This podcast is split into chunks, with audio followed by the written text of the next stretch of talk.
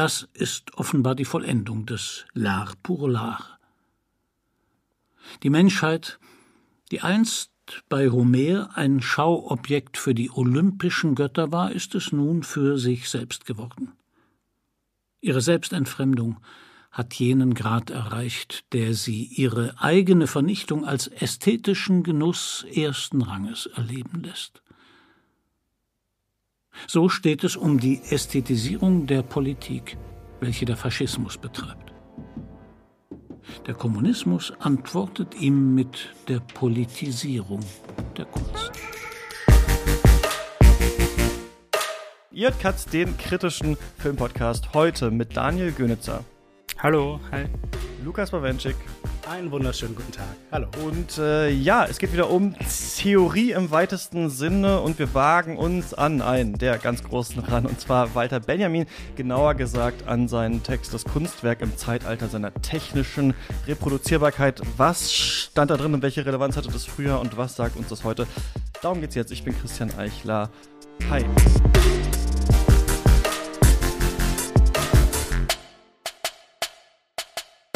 Schön, dass ihr beide da seid. Schön, dass wir wieder im weitesten Sinne über Theorie reden können.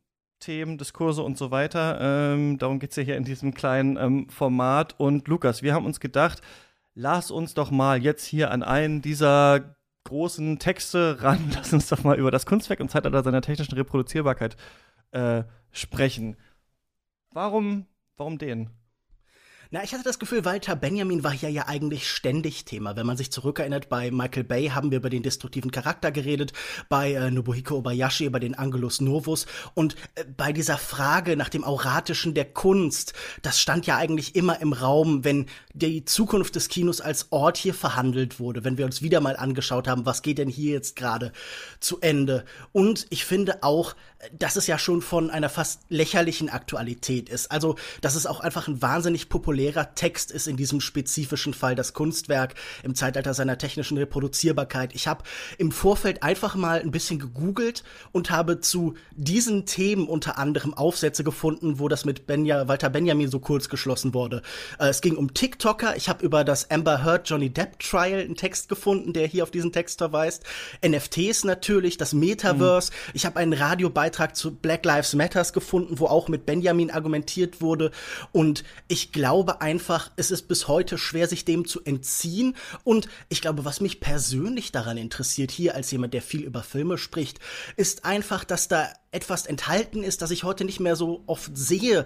Sowas wie eine fast teleologische Last. Also, dass dem Kino so ein Zweck zugewiesen wird, dass man sagt, das Kino hat irgendeine Form von Aufgabe und muss auf diese und jene Weise die Welt beschreiben und sie aufschlüsseln für die Menschen. Und mhm. das finde ich immer super faszinierend, weil ich das Gefühl habe, wir sind in Tendenz in der Filmkritik schon sehr äh, an dem Punkt angekommen, wo das Deskriptive stark dominiert und wo solche normativen Bürden einfach so schon fast aus Prinzip abgelehnt werden. Und äh, ich habe das Gefühl, einfach Walter Benjamin glaubt an das Kino in seiner Stärke, wie auch eben in den massiven Kritikpunkten, die er hat. Und ich glaube, das reizt mich auch an ihm und eben an diesem Text.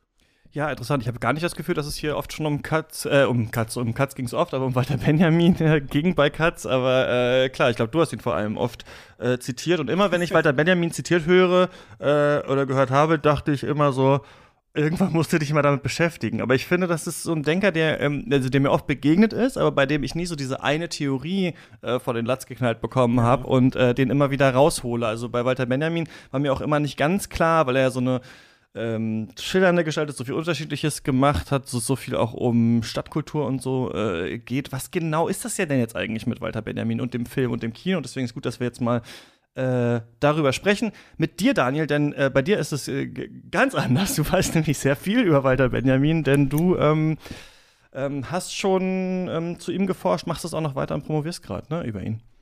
Ja, genau. Ja, vielen Dank erstmal für die Einladung. Es freut mich sehr, in dem Kontext mit euch drüber zu sprechen. Ähm, und ich, ja, ich bin schon sehr gespannt. Werde mir auch eure alten Folgen auf jeden Fall reinziehen. ähm, mein Zugang zu Benjamin, also ich, ich beschäftige mich wahrscheinlich seit über zehn Jahren mit ihm.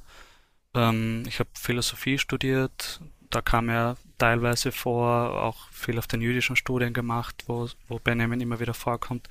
Also er ist ja irgendwie so ein interdisziplinärer Denker, wie, wie du auch schon erwähnt hast. Also ähm, er hat zu so vielen Themen irgendwie geschrieben und geforscht und deswegen äh, kommt er einen auch dann immer wieder unter in den Geistes- oder Kulturwissenschaften.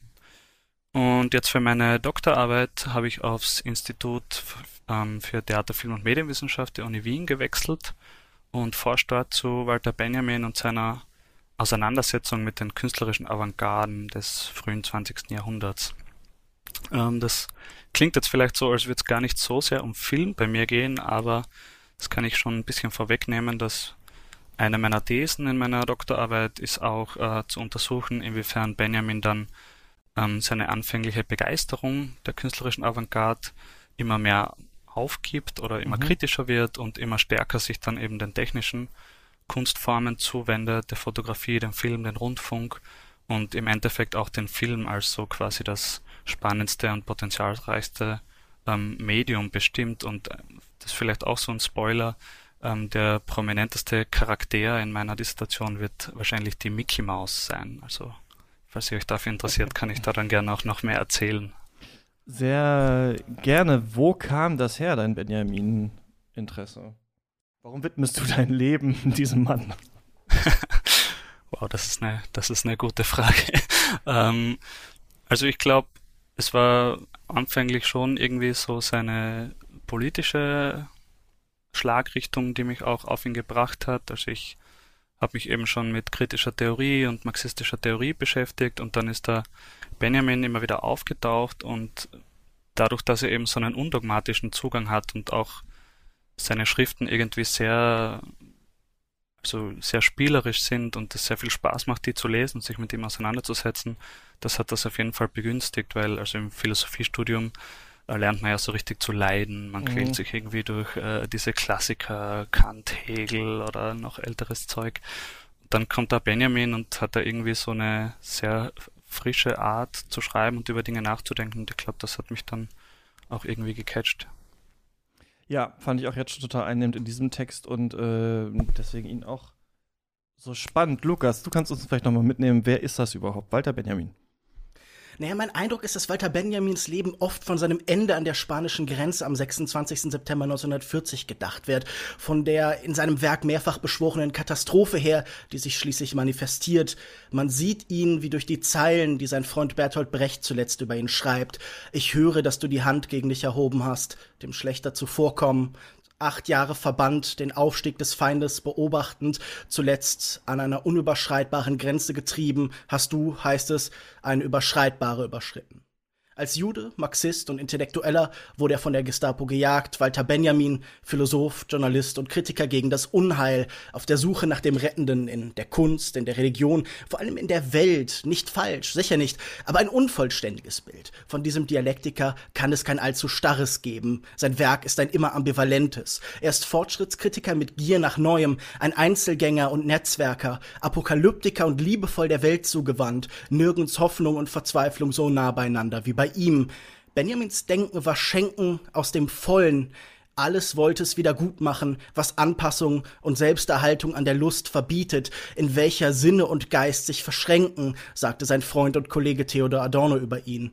Man kann ihn zweifellos zu den einflussreichsten Kunst- und Medientheoretikern des 20. Jahrhunderts zählen, ewig aktuell und auch ewig als aktuell wahrgenommen, viel zitiert und erstaunlicherweise bis heute viel gelesen, wohl auch, weil er immer ein guter, ein einnehmender Schriftsteller war, ein Flaneur, der Synthesen in der Welt entdeckt, der sich als Schaufe der sich die Schaufenster anschaut und die Moderne sieht und über Drogenerfahrungen schreibt wie ein Weimarer Weißredakteur.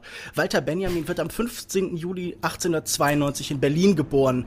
Das Kind aus gutem Haus wird in der Schule zum Nietzsche inspirierten jugendbewegten Anarchisten, studiert Philosophie, Literatur und Psychologie in Freiburg, Breisgau, München, Berlin und zuletzt Bern. Als Akademiker scheitert er schlussendlich, also macht er sich als freier Schriftsteller, als Essayist, Journalist, Übersetzer und als Kritiker einen Namen. Außerdem schreibt er Briefe über Briefe über Briefe. Prägend sind für ihn immer seine Freundschaften. Der jüdische Mystiker Gershom Scholem bleibt ein Fixstern in seinem Leben. Er knüpft Kontakte zu Adorno und Siegfried Krakauer als neuen Medien machen, entstehen durch die Beziehung zu seinem Jugendfreund Ernst Schön. Benjamin erschafft kein starres Denksystem, sondern passt sich seinem Gegenstand an. Ihn reizen oft eher Phänomene der breiten Öffentlichkeit als klassische High Art. Sein Denken ist ein angewandtes, sein Werk Eine große Stadt voll von verwinkelten Gassen. Er schreibt einflussreich über Franz Kafka und Charles Baudelaire, über die Filmkunst Russlands, die ihn faszinierte, über Chaplin, Magnus Hirschfeld, linke Melancholie, Kolonialpädagogik, Pornografie, Spielzeug, Wahnsinn, Dadaismus, Surrealismus, über Passagen, Arkaden und über das Verlaufen, über Mode, Technik und Architektur. Nach 1933 und schließlich dem Kriegsausbruch flieht er ins Exil. Zu dieser Zeit entstehen seine letzten, meistbeachtetsten Texte, das Kunstwerk im Zeitalter seiner technischen Reproduzierbarkeit und sein letzter äh, über den Begriff der Geschichte.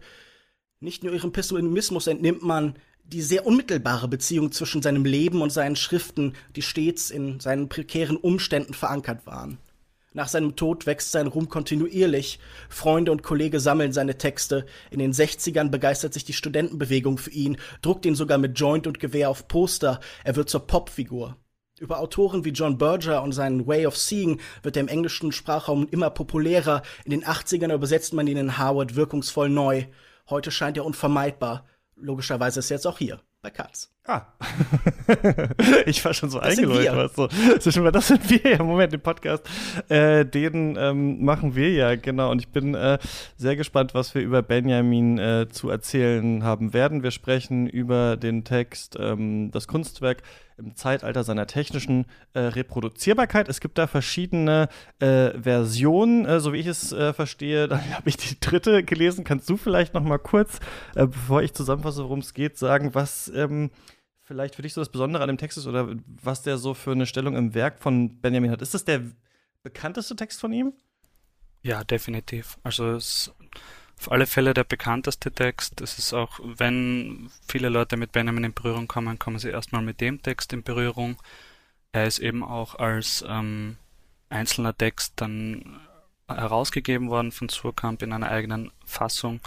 Ähm, es ist ein Grundlagentext der Kultur- und Medienwissenschaft, würde ich sagen. Und ja, er nimmt eine sehr zentrale Stellung ein im Werk. Er ist quasi auch so das schillerndste Beispiel für Benjamins materialistische Kunsttheorie, Kunstphilosophie. Ähm, er ist auch ein ganz, ganz wichtiger Text für die Filmwissenschaft, würde ich sagen. Äh, ja, und für mich ist er schon auch, obwohl er quasi so populär ist, was ihn dann natürlich für die Benjamin Freaks wieder ein bisschen unattraktiver macht, ist er für mich schon trotzdem, genau, er ist so Mainstream irgendwie. Ja. Aber, aber dennoch äh, finde ich ihn total interessant und gerade was diese verschiedenen Fassungen angeht, gibt es da dann auch doch noch hier und da viel zu entdecken und ja, für mich ist es auf jeden Fall auch einer der wichtigsten Texte für meine eigene Auseinandersetzung mit Benjamin. Okay, dann hören wir uns mal meine hier zusammengestolperte Zusammenfassung anhand meiner äh, Notizen an. Der Text ist ja, ja, ist ein Aufsatz ne, oder ein Essay, ähm, das schon versucht, eine historische Entwicklung abzubilden und sich auch zu fragen, was entsteht eigentlich daraus. Ähm, also der ist auch schon logisch aufgebaut und die einzelnen äh, Teile knüpfen aneinander an, aber es hat auch so ein bisschen was äh, Sprunghaftes in Teilen, weil der in verschiedene Abschnitte einfach geteilt ist und so unterschiedliche Aspekte äh, des Themas Themas ähm, beleuchtet. Äh, das Kunstwerk im Zeitalter seiner technischen Reproduzierbarkeit heißt es ja und ähm, darum geht es auch, aber es geht auch noch um äh, viel mehr. Vor allem geht es darum, schreibt er im Vorwort, so eine Kunsttheorie gegen den Faschismus auch zu entwickeln, neue Begriffe zu entwickeln ähm, und eben diese Frage zu bearbeiten, die im Titel äh, drin ist. Also das Kunstwerk ist technisch reproduzierbar. Was jetzt eigentlich? Also was macht es mit der Kunst? Was macht es mit der Gesellschaft? Was bedeutet das für die Politik? Und am Ende geht es noch um den Krieg und um den äh, Faschismus. Also äh, große Themen. Und er fängt eigentlich erstmal so an mit so einem kleinen äh, historischen Abriss. Also er sagt, Kunstwerke sind eigentlich immer schon reproduzierbar äh, gewesen. Also wenn jemand eine Zeichnung macht, kann die natürlich jemand anders abzeichnen. Das war möglich, aber die technische Reproduzierbarkeit, die kommt erst irgendwann und wird natürlich immer viel äh, aufwendiger und besser und auch auf verschiedene Medien anwendbar. Also bei den alten Griechen gab es schon Guss und Prägung, sagt er. Münzen ne, sind von da äh, auch erhalten. Ja, heutzutage waren also schon technisch äh, reproduzierbar bei einer Zeichnung und sowas nicht so richtig. Später gab es dann aber Holzschnitt, Lithografie und so weiter. Und dann irgendwann äh, geht es natürlich noch weiter, dass es äh, um Fotografie geht. Also wir brauchen nicht mal mehr die Hand, die etwas abzeichnet oder übernimmt, sondern das Auge und äh, gut, die Hand ist vielleicht am Drücker, aber äh, das kann dann das Bild einfangen und das Bild kann dann schon auch ähm, produziert werden. Und was ich ganz interessant finde, weil man es heutzutage, finde ich, total vergisst, wenn man dieses Wort hört, Fotografie, das klingt ja so altmodisch schon wieder für uns. Also wir denken Fotografie, äh, das weiß nicht, hängt irgendwo im Museum oder sowas, aber im Begriff Fotografie ist natürlich dann irgendwann der Film auch immer schon drin, ne? Also weil das ja auch ähm, abgebildete Bilder sind, die sich aber eben bewegen. Das heißt, aus diesem, äh, auf der Fotografie äh, entsteht ja dann auch so ein bisschen die Filmtheorie. Und in der Zeit ist es ja so, dass es eben schon dann Filme gibt und so weiter. Ähm, wir haben ja gerade gesagt, Benjamin beschäftigt sich schon mit neueren äh, Medienformen. Also er sieht quasi viele Sachen aufblühen und fragt sich, was ähm, ist damit jetzt eigentlich? Was macht das mit der Kunst? Und ich finde übrigens auch, wenn man das so liest, merkt man total, das war wirklich eine andere Zeit. Also wenn man das jetzt liest, dann denkt man sich, stimmt, da sind Sachen, über die haben wir natürlich alle kaum nachgedacht im Aufwachsen, die wir mit natürlich reproduzierbarer Kunst und Technik die ganze Zeit schon aufgewachsen sind und wie normal äh, uns vor den Fernseher gesetzt haben als Kinder. Die Frage ist jetzt, was ist das Besondere aber am Kunstwerk im Gegensatz vielleicht zu der ähm, zum reproduzierten Kunstwerk, also zur Reproduktion? Einerseits sagt Benjamin am Anfang des Textes, ähm, die Reproduktion, die kann andere Aspekte eigentlich beleuchten. Vielleicht würden wir heute auch sowas sagen wie filtern, remixen vielleicht nicht ganz. Also einerseits kann man zum Beispiel, wenn man jetzt ein Foto von etwas macht, durch die Linse, die man wählt, einen äh, Blick werfen, den wir gar nicht werfen können als Menschen oder den wir nur bestimmt werfen können, auf den man Fokus legen kann. Andererseits kann das Kunstwerk durch die Produktion halt den Ort verlassen, zu dem es eigentlich gehört. Also zum Beispiel ein Chor singt in einer Kirche, aber ich kann mir das äh, zu Hause dann äh, anhören. Und äh, worum es auch stark geht, ist, dass so das Hier und Jetzt des Kunstwerks fehlt. Das ähm, wird später mit Aura beschrieben. Also, dass dieses einzelne Ding, was dann reproduziert wird, etwas an sich hat, eine Örtlichkeit, eine Weltlichkeit, etwas, das in der Reproduktion irgendwann nicht mehr richtig da ist. Und das ist natürlich die Frage dann, wie stark ähm, geht das immer noch weiter und wie ist das heute? Da müssen wir, ähm, da müssen wir auch drüber reden. Und ähm, er meint dann auch, das hat Wahrnehmung auf, äh, Auswirkungen auf äh, die Wahrnehmung, also diese, äh, dieser, dieser Verfall der Aura. Es geht auch immer um Massenkultur, also im dritten Teil ähm, sagt er auch, also die Bedeutung von Statistik nimmt zu, die Ausrichtung der Realität auf die Massen und auch der Massen auf sie. Vielleicht macht es jetzt ein bisschen nach äh, äh, zu springen. Auch später spricht er dezidiert über den Film und da fand ich auch nochmal interessant, weil wir das heute, glaube ich, auch anders wahrnehmen, dass ja damals diese Rezeption des Films an sich immer ein Massenphänomen war und nicht in dem Sinne nur, dass der Film für die Massen gemacht wurde, sondern dass man sich den Film auch in der Masse angeschaut hat. Also im Kino, früher war das ja so, dass mehrere Leute waren, äh, da waren und man auch äh, Teil eines großen äh, Publikums war, was ja heutzutage wieder nicht so stark so ist, weil wir Netflix auch zu Hause gucken und so weiter. Ähm, diese Frage, was ist eigentlich die Aura, das ist was, was bei mir auch äh, mit das größte Fragezeichen ist oder zur, erhobenen Augenbrauen äh, geführt hat.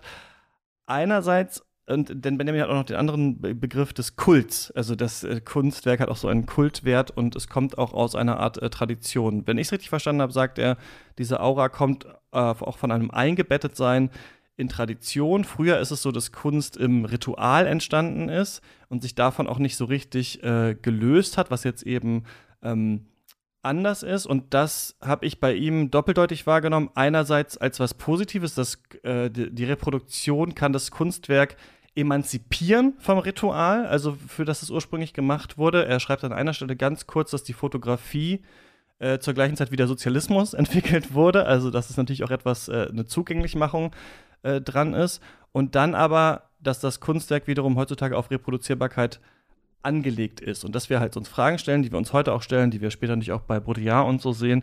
Ähm, es gibt ja die Stelle, dass er sagt, die Frage nach dem echten Abzug des Fotos hat keinen Sinn. Und das ist etwas, wo wir heute mit äh, NFTs, glaube ich, auch noch mal äh, drüber reden müssen. Er schreibt, wenn Kunstwerk rezipiert wird, gibt es zwei unterschiedliche Werte. Ich war hier so ein bisschen an äh, Gebrauchs- und Tauschwert von Marx erinnert oder auch an so Haben und Sein bei Erich Fromm. Es gibt den Kultwert.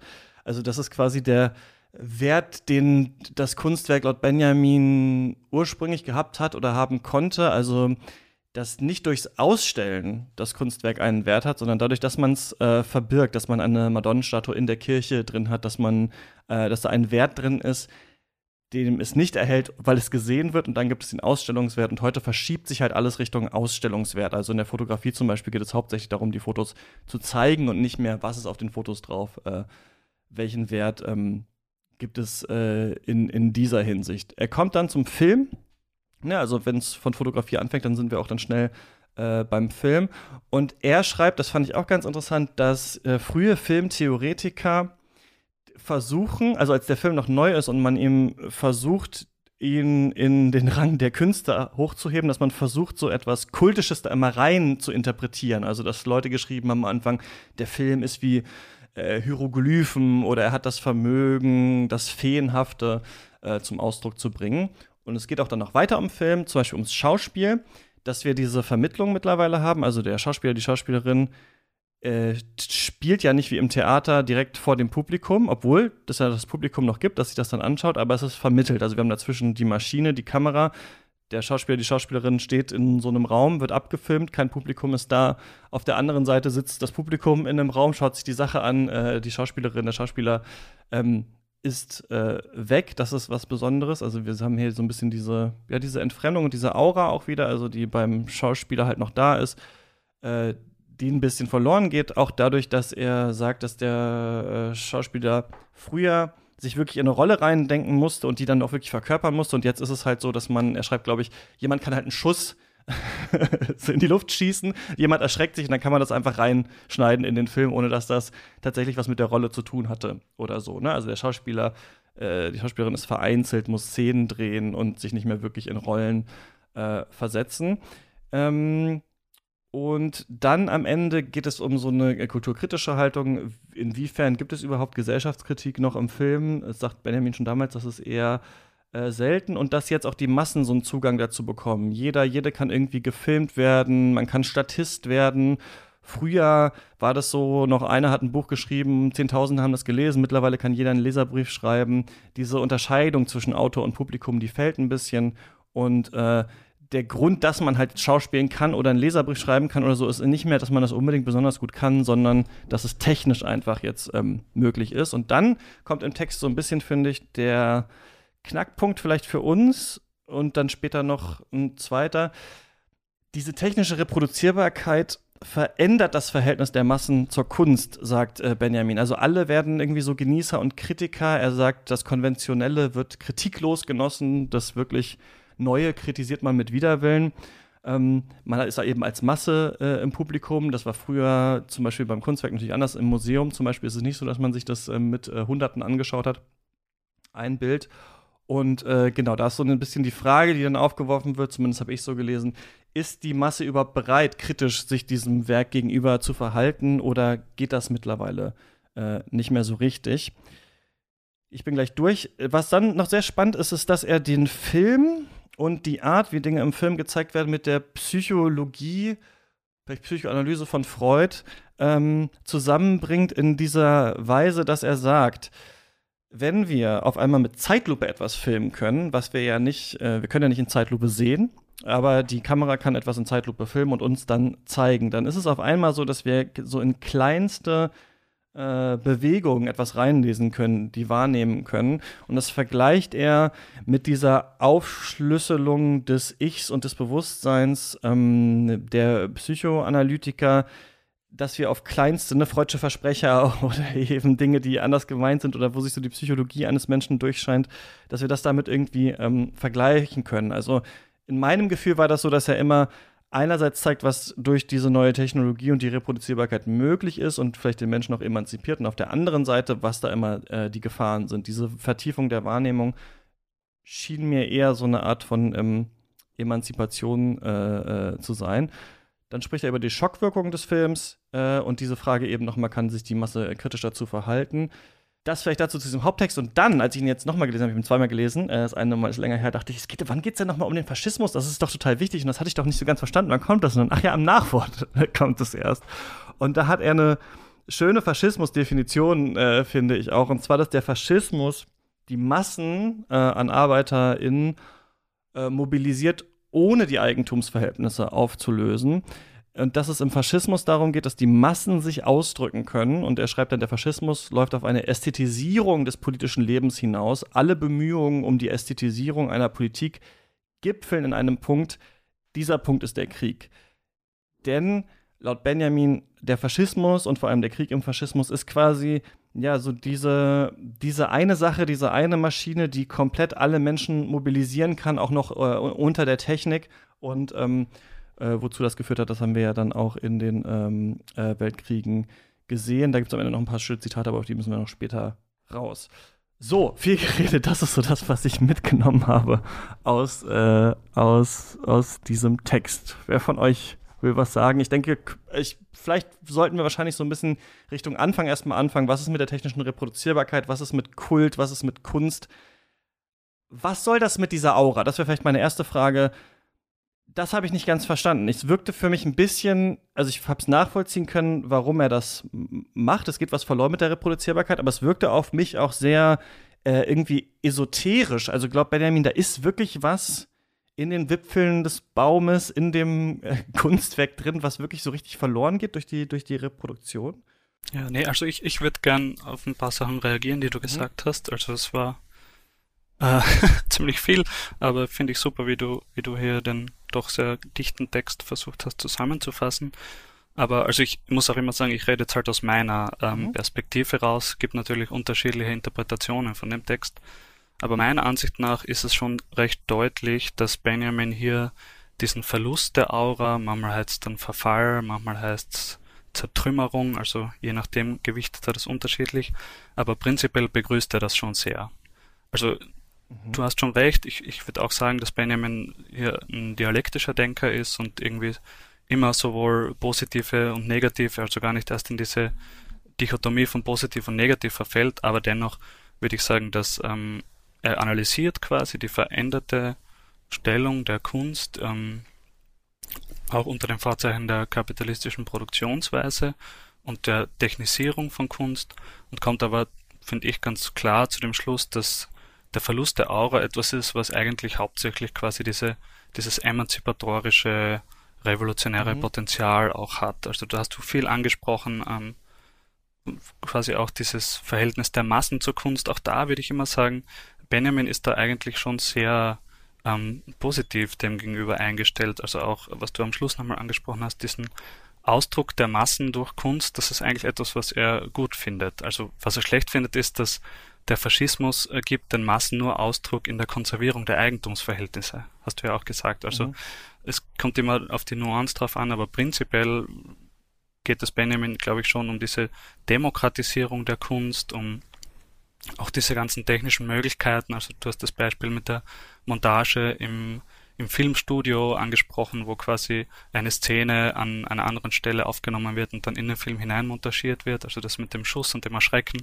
Und auch da wird Benjamin meiner Ansicht nach sagen, das ist eigentlich etwas sehr, sehr Tolles, sehr Innovatives und das bietet eigentlich unglaubliche Möglichkeiten mit dieser neuen Kunst irgendwie auch ähm, Kritisches und Subversives zu machen.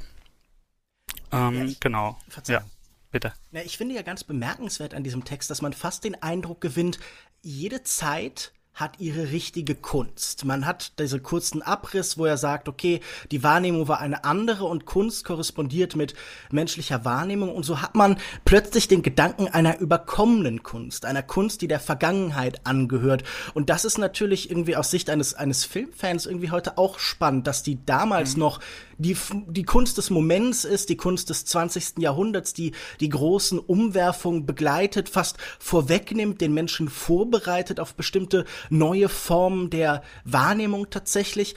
Und ja. dass man jetzt heute natürlich irgendwie äh, ihn mit diesem Text, mit dem er damals, sagen wir mal, der Taufpate dieser Kunstform sich auch ein bisschen so mhm. aufschwingt, ist er heute fast der Totengräber, oder? Also man könnte diesen Text heute auch nehmen, um zu erzählen davon, dass das Kino eben seine eigene Fotografie, dass es die Malerei für eine neue Fotografie geworden ist. Und das ist irgendwie, was ich bei diesem Text ja. gerade am Anfang sofort dachte, weil, also dieser Text stellt immer die Frage, was ist die Kunstform, die danach kommt?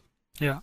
Ja, also ich würde ich würd dir voll zustimmen. Ich glaube, Benjamin geht es auch immer um die Potenziale der jeweiligen Kunst. Mhm. Und er ist, er ist, also ich, ich will auch davor warnen, ihn so als quasi naiv darzustellen, als hätte er quasi nicht schon auch mitreflektiert, dass hier immer von Potenzialen die Rede ist. Also es gibt so ein paar Stellen, die für mich besonders wichtig sind, wo er zum Beispiel dann anmerkt, ähm, quasi diese revolutionären Tendenzen in, im Film können sich erst entfalten, wenn er sich von seinen kapitalistischen Ketten befreit oder so ähnlich schreibt er da. Also es geht schon immer quasi um diese Potenziale und wir haben jetzt natürlich den Vorteil, dass wir zurückblickend sagen können, okay, viele dieser Potenziale haben sich jetzt nicht eingelöst. Mhm. Ähm, leider kann man wahrscheinlich anmerken, ähm, aber ich, ich finde das ganz schön, wie du das jetzt gesagt hast. Er, er bezieht immer die Kunst auf die jeweilige Zeit und auch auf die Rezeption dieser Kunst. Und da gibt es auch einen Begriff bei ihm, den Adorno dann auch übernommen hat, und das ist der Zeitkern. Also er mhm. spricht immer vom jeweiligen Zeitkern der Kunst, quasi auch von der Art und Weise, wie die Kunst zu ihrer jeweiligen Zeit, zu ihrer jeweiligen Erscheinungszeit dann auch rezipiert ähm, gestaltet worden ist. Das ist interessant, weil ich hatte das so verstanden, weil du jetzt sagst, dass es so positiv ist, dass für mich klang dieser Begriff der Aura positiv bei ihm. Also zum Beispiel taucht er ja auch auf, was sehr gegenwärtig ist, finde ich, als er sagt, dieses Star-System, das gibt es ja. eigentlich, weil die Aura weg ist. Also weil wir haben den Schauspieler, die nee, Schauspielerin nicht mehr nee, so richtig. Aber ja, das ist ganz eine kurz, ganz, ganz, das nicht kurz ja, sagen, wie bitte, ich das ja. verstanden habe, dann kannst du genau korrigieren. Also ich hatte das so verstanden, dass er sagt, diese Aura ist ähm, äh, weg, diese unmittelbare, wenn jemand vor uns spielt. Und deswegen müssen wir jetzt um diese Figur herum diesen Star bauen, diese Star-Persona. Und das klang so wie heutzutage äh, Influencertum und sowas. Wir müssen auch, wir brauchen auch das drumherum, weil das eigentliche im Film ist so ein bisschen weichgespült. Ja. ja, das ist ganz eine super Stelle und ich glaube, hier zeigt sich auch diese Dialektik, die, die Benjamin auch quasi innehat. Er sagt nämlich, es ist die falsche Aura, die im Filmstar reproduziert wird. Also da passiert genau das, wofür er Angst hatte, was quasi auch der Faschismus versucht zu betreiben, und zwar die Reauratisierung der neuen technischen Kunst. Also da wird quasi versucht, ähm, den Film wieder so zu gestalten wie früher vielleicht äh, das Theater oder die Malerei. Also es wird versucht, diese Aura jetzt in den Film reinzubringen, aber, mhm. und da gebe ich dir jetzt auch recht, also natürlich äh, ist er jetzt nicht so kritisch gegenüber dieser früheren Aura, da gibt's natürlich schon auch immer diese nostalgischen Töne, aber das Allerschlimmste für ihn ist, wenn dann versucht wird, die Aura wiederzubeleben, und da spricht er dann irgendwie vom faulen Schein oder so irgendwie und von quasi dieser falschen ähm, Aura, die dann eben wirklich gefährlich wird, weil das ist dann das, was der Faschismus auch ganz klar betrieben hat mit Leni Riefenstahl und so. Das ist das, was er Ästhetisierung der Politik dann im Endeffekt nennt. Ich finde halt auch, er ist da fast so was wie ein Pragmatiker eigentlich, oder? Er beschreibt halt, das Kind ist nun mal in den Brunnen gefallen, die Aura ist zerstört und jetzt müssen wir uns mit der neuen Situation arrangieren. Also ich glaube, er war natürlich ja. immer ein Fortschrittskritiker, jemand, der im Begriff des Fortschritts ja auch äh, herrschende Macht eigentlich sah, die sich darin ausdrückt. Und ich meine, gerade sein, seine Geschichtstexte bringen das dann nochmal deutlich hervor. Also man denkt so an einen Satz wie, ähm, also wahrscheinlich werde ich es jetzt nicht im Wortlaut haben, aber irgendwie kein Monument für den Fortschritt ist nicht auch ein For Monument für die Barbarei wenn ich das, mhm. also im, zumindest im Wesen halt erfasst habe.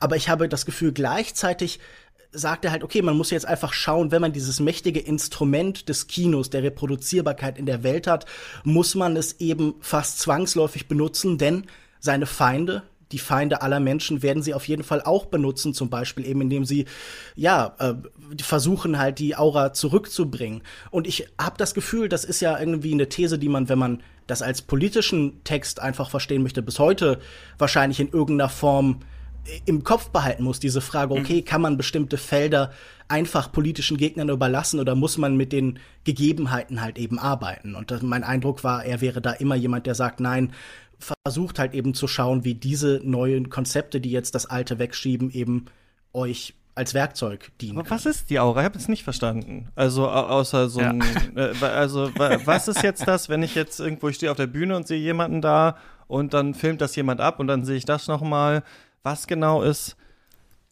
äh, verloren gegangen und wie versuchen die Faschisten das wieder äh, ja, so giftig zurückzubringen? Ja. ja, also mein, mein Ansatz wäre, und das ist jetzt auch quasi innerhalb der Benjamin-Forschung nicht so klar, weil es wirklich ein schwieriger Begriff ist und mhm. ein leichter Ausweg ist dann auch immer zu sagen, ja, die kritische Theorie, die macht eben nicht so einfach definierbare Begriffe, das ist ja, macht ja auch ihren Reiz aus, aber ja, das ist halt immer so unbefriedigend. Aber also ich würde die Aura stärker von so einer ähm, ästhetischen Erfahrung aus her denken. Also die Aura ist quasi nicht jetzt im künstlerischen Gegenstand jetzt drin, im Bild oder so, sondern in der Art und Weise, wie wir das Bild rezipieren, wie wir das Bild wahrnehmen.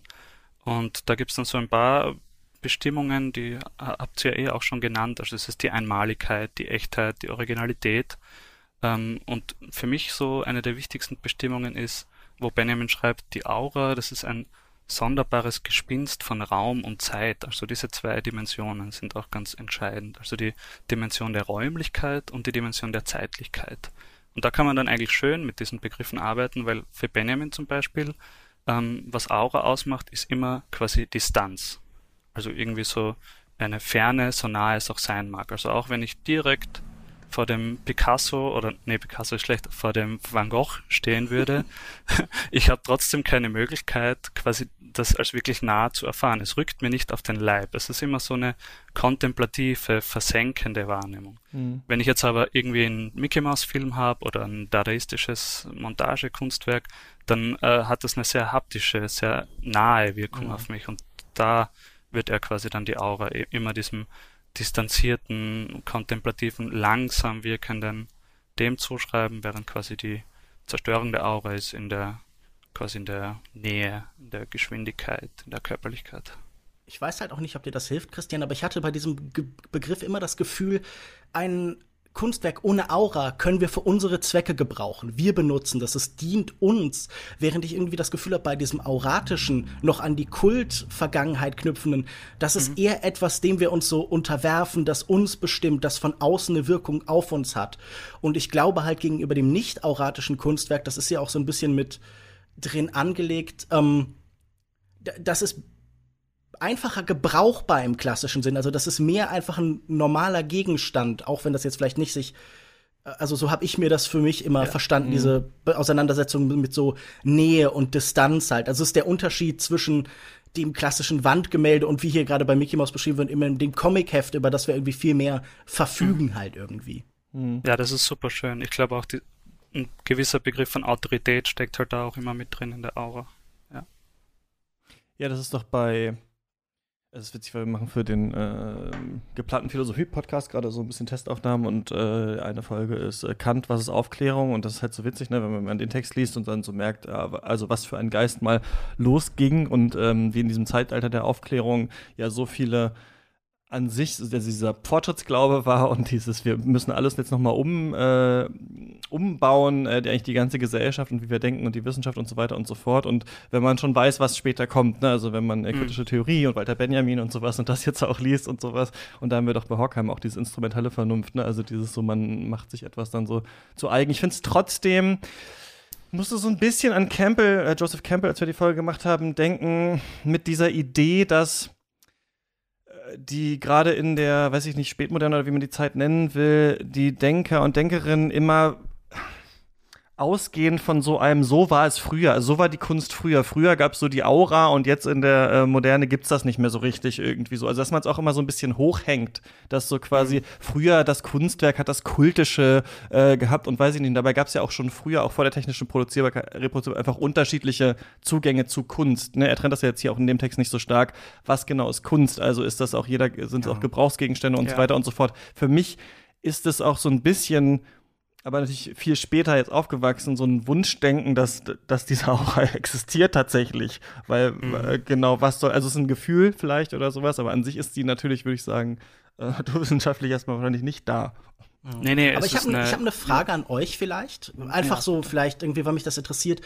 Habt ihr das Gefühl, hier wird das ja so als gegeben hingenommen, ihr habt besondere Erfahrungen mit Kunstwerken gehabt, die euch irgendwie euratisch vorkam, wo ihr das Gefühl habt, jetzt fühle ich gerade, also das ist fast so, wie Leute so Epiphanien beschreiben, religiöse mhm. Situationen, mhm. wo ihr versunken seid oder so.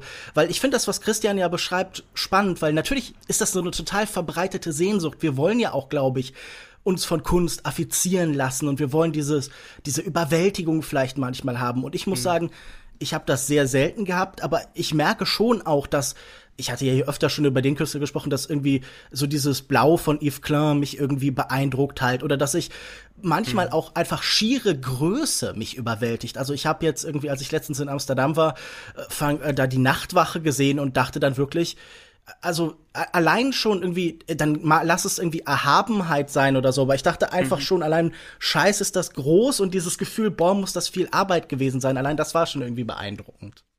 Mhm. Ja.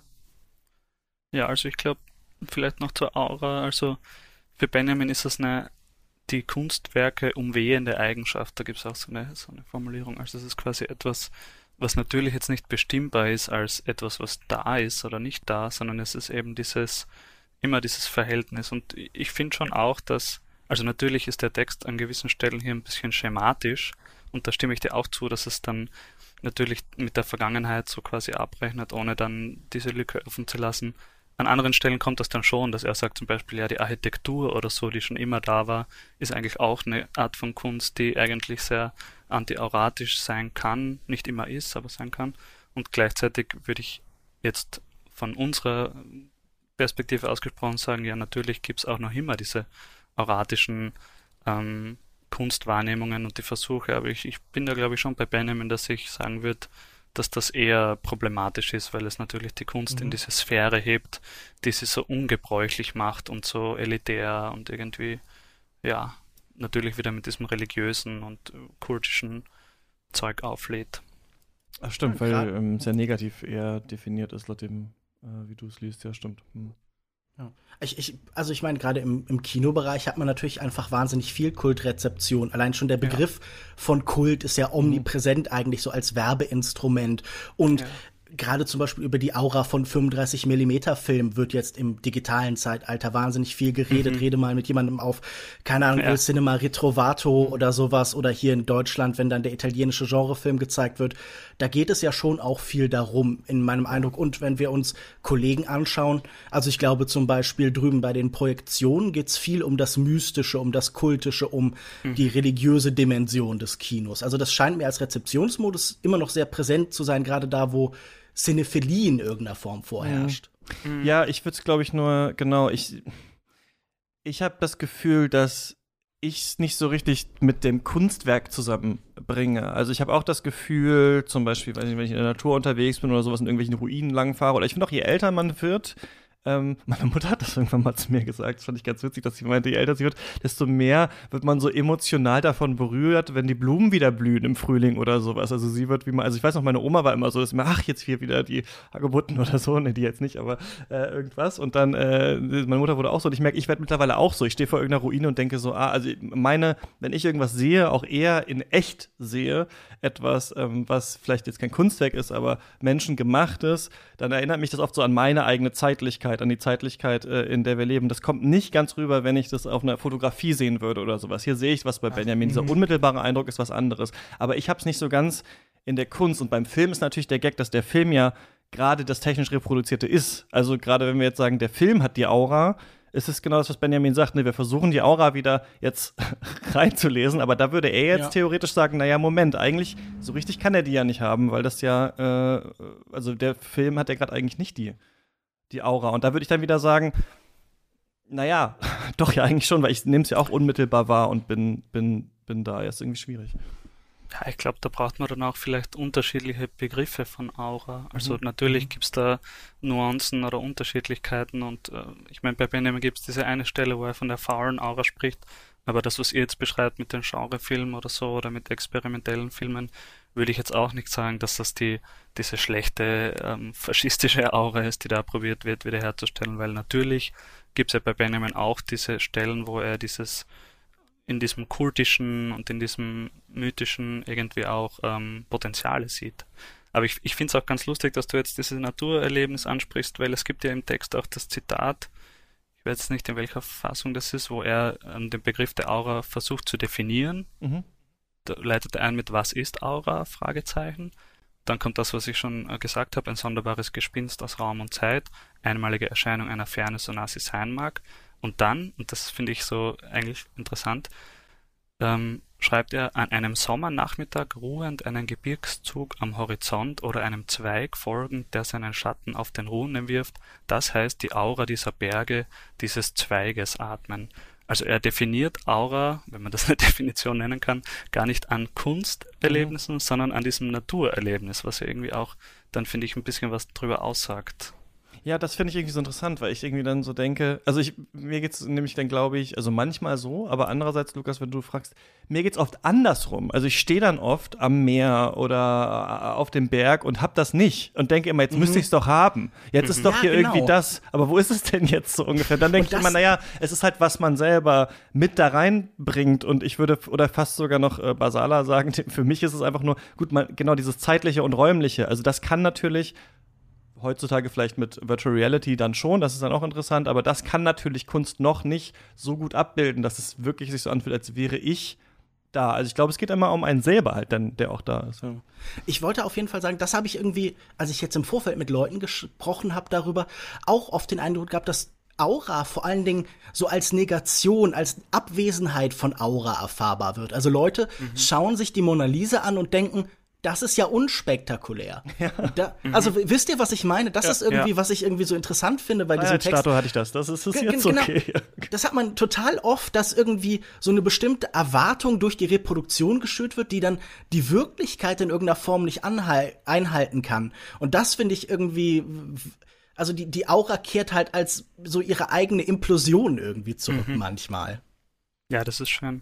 Aber das wäre doch genau die Bestätigung von Benjamin's These eigentlich, weil er sagt ja, durch die technische Reproduzierbarkeit ist diese auratische Erfahrung von Kunst nicht mehr möglich. Und die Mona mhm. Lisa wäre ja wirklich so ein klassisches Beispiel, wo es mhm. wirklich augenscheinlich wird, also allein den Umständen, an den Umständen geschuldet, weil da hunderttausend ja. Leute stehen mit Handys oder was weiß ich, ähm, habe ich gar nicht mehr die Chance, das irgendwie in dieser kontemplativen Form wahrzunehmen, sondern eher halt dann eh schon am Handy mal gesehen habe oder am Computerbildschirm oder so.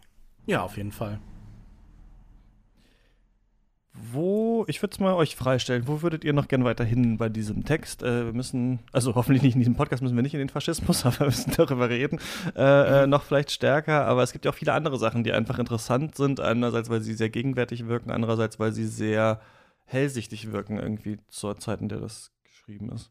Ja, also was, was du schon angesprochen hast, was ich finde ich ganz eigentlich so einer der heute noch brauchbarsten Denkfiguren ist, ist das, was er über das optisch Unbewusste schreibt. Also das, was du auch eh erwähnt hast, wo er quasi sich auf Freuds Psychoanalyse bezieht. Bei Freud heißt das eben das triebhaft Unbewusste und Benjamin entwickelt hier den eigenen Begriff vom optisch Unbewussten, der quasi durch Film und Fotografie, ähm, das wird quasi antrainiert den, den Menschen, die diese Kunstformen rezipieren. Also dadurch, dass wir quasi auf einmal so eine Technik wie Film oder Fotografie mit so ähm, äh, Praktiken wie Vergrößerung, Zeitlupe und so weiter haben, ist es uns auf einmal möglich, äh, die äußere Welt, also quasi die Natur oder alles quasi, auf eine neue Art und Weise wahrzunehmen. Und das, das finde ich irgendwie eine, eine wichtige Stelle, weil ähm, das soll uns wieder wiederum dazu bringen, dass wir quasi einen reflektierten und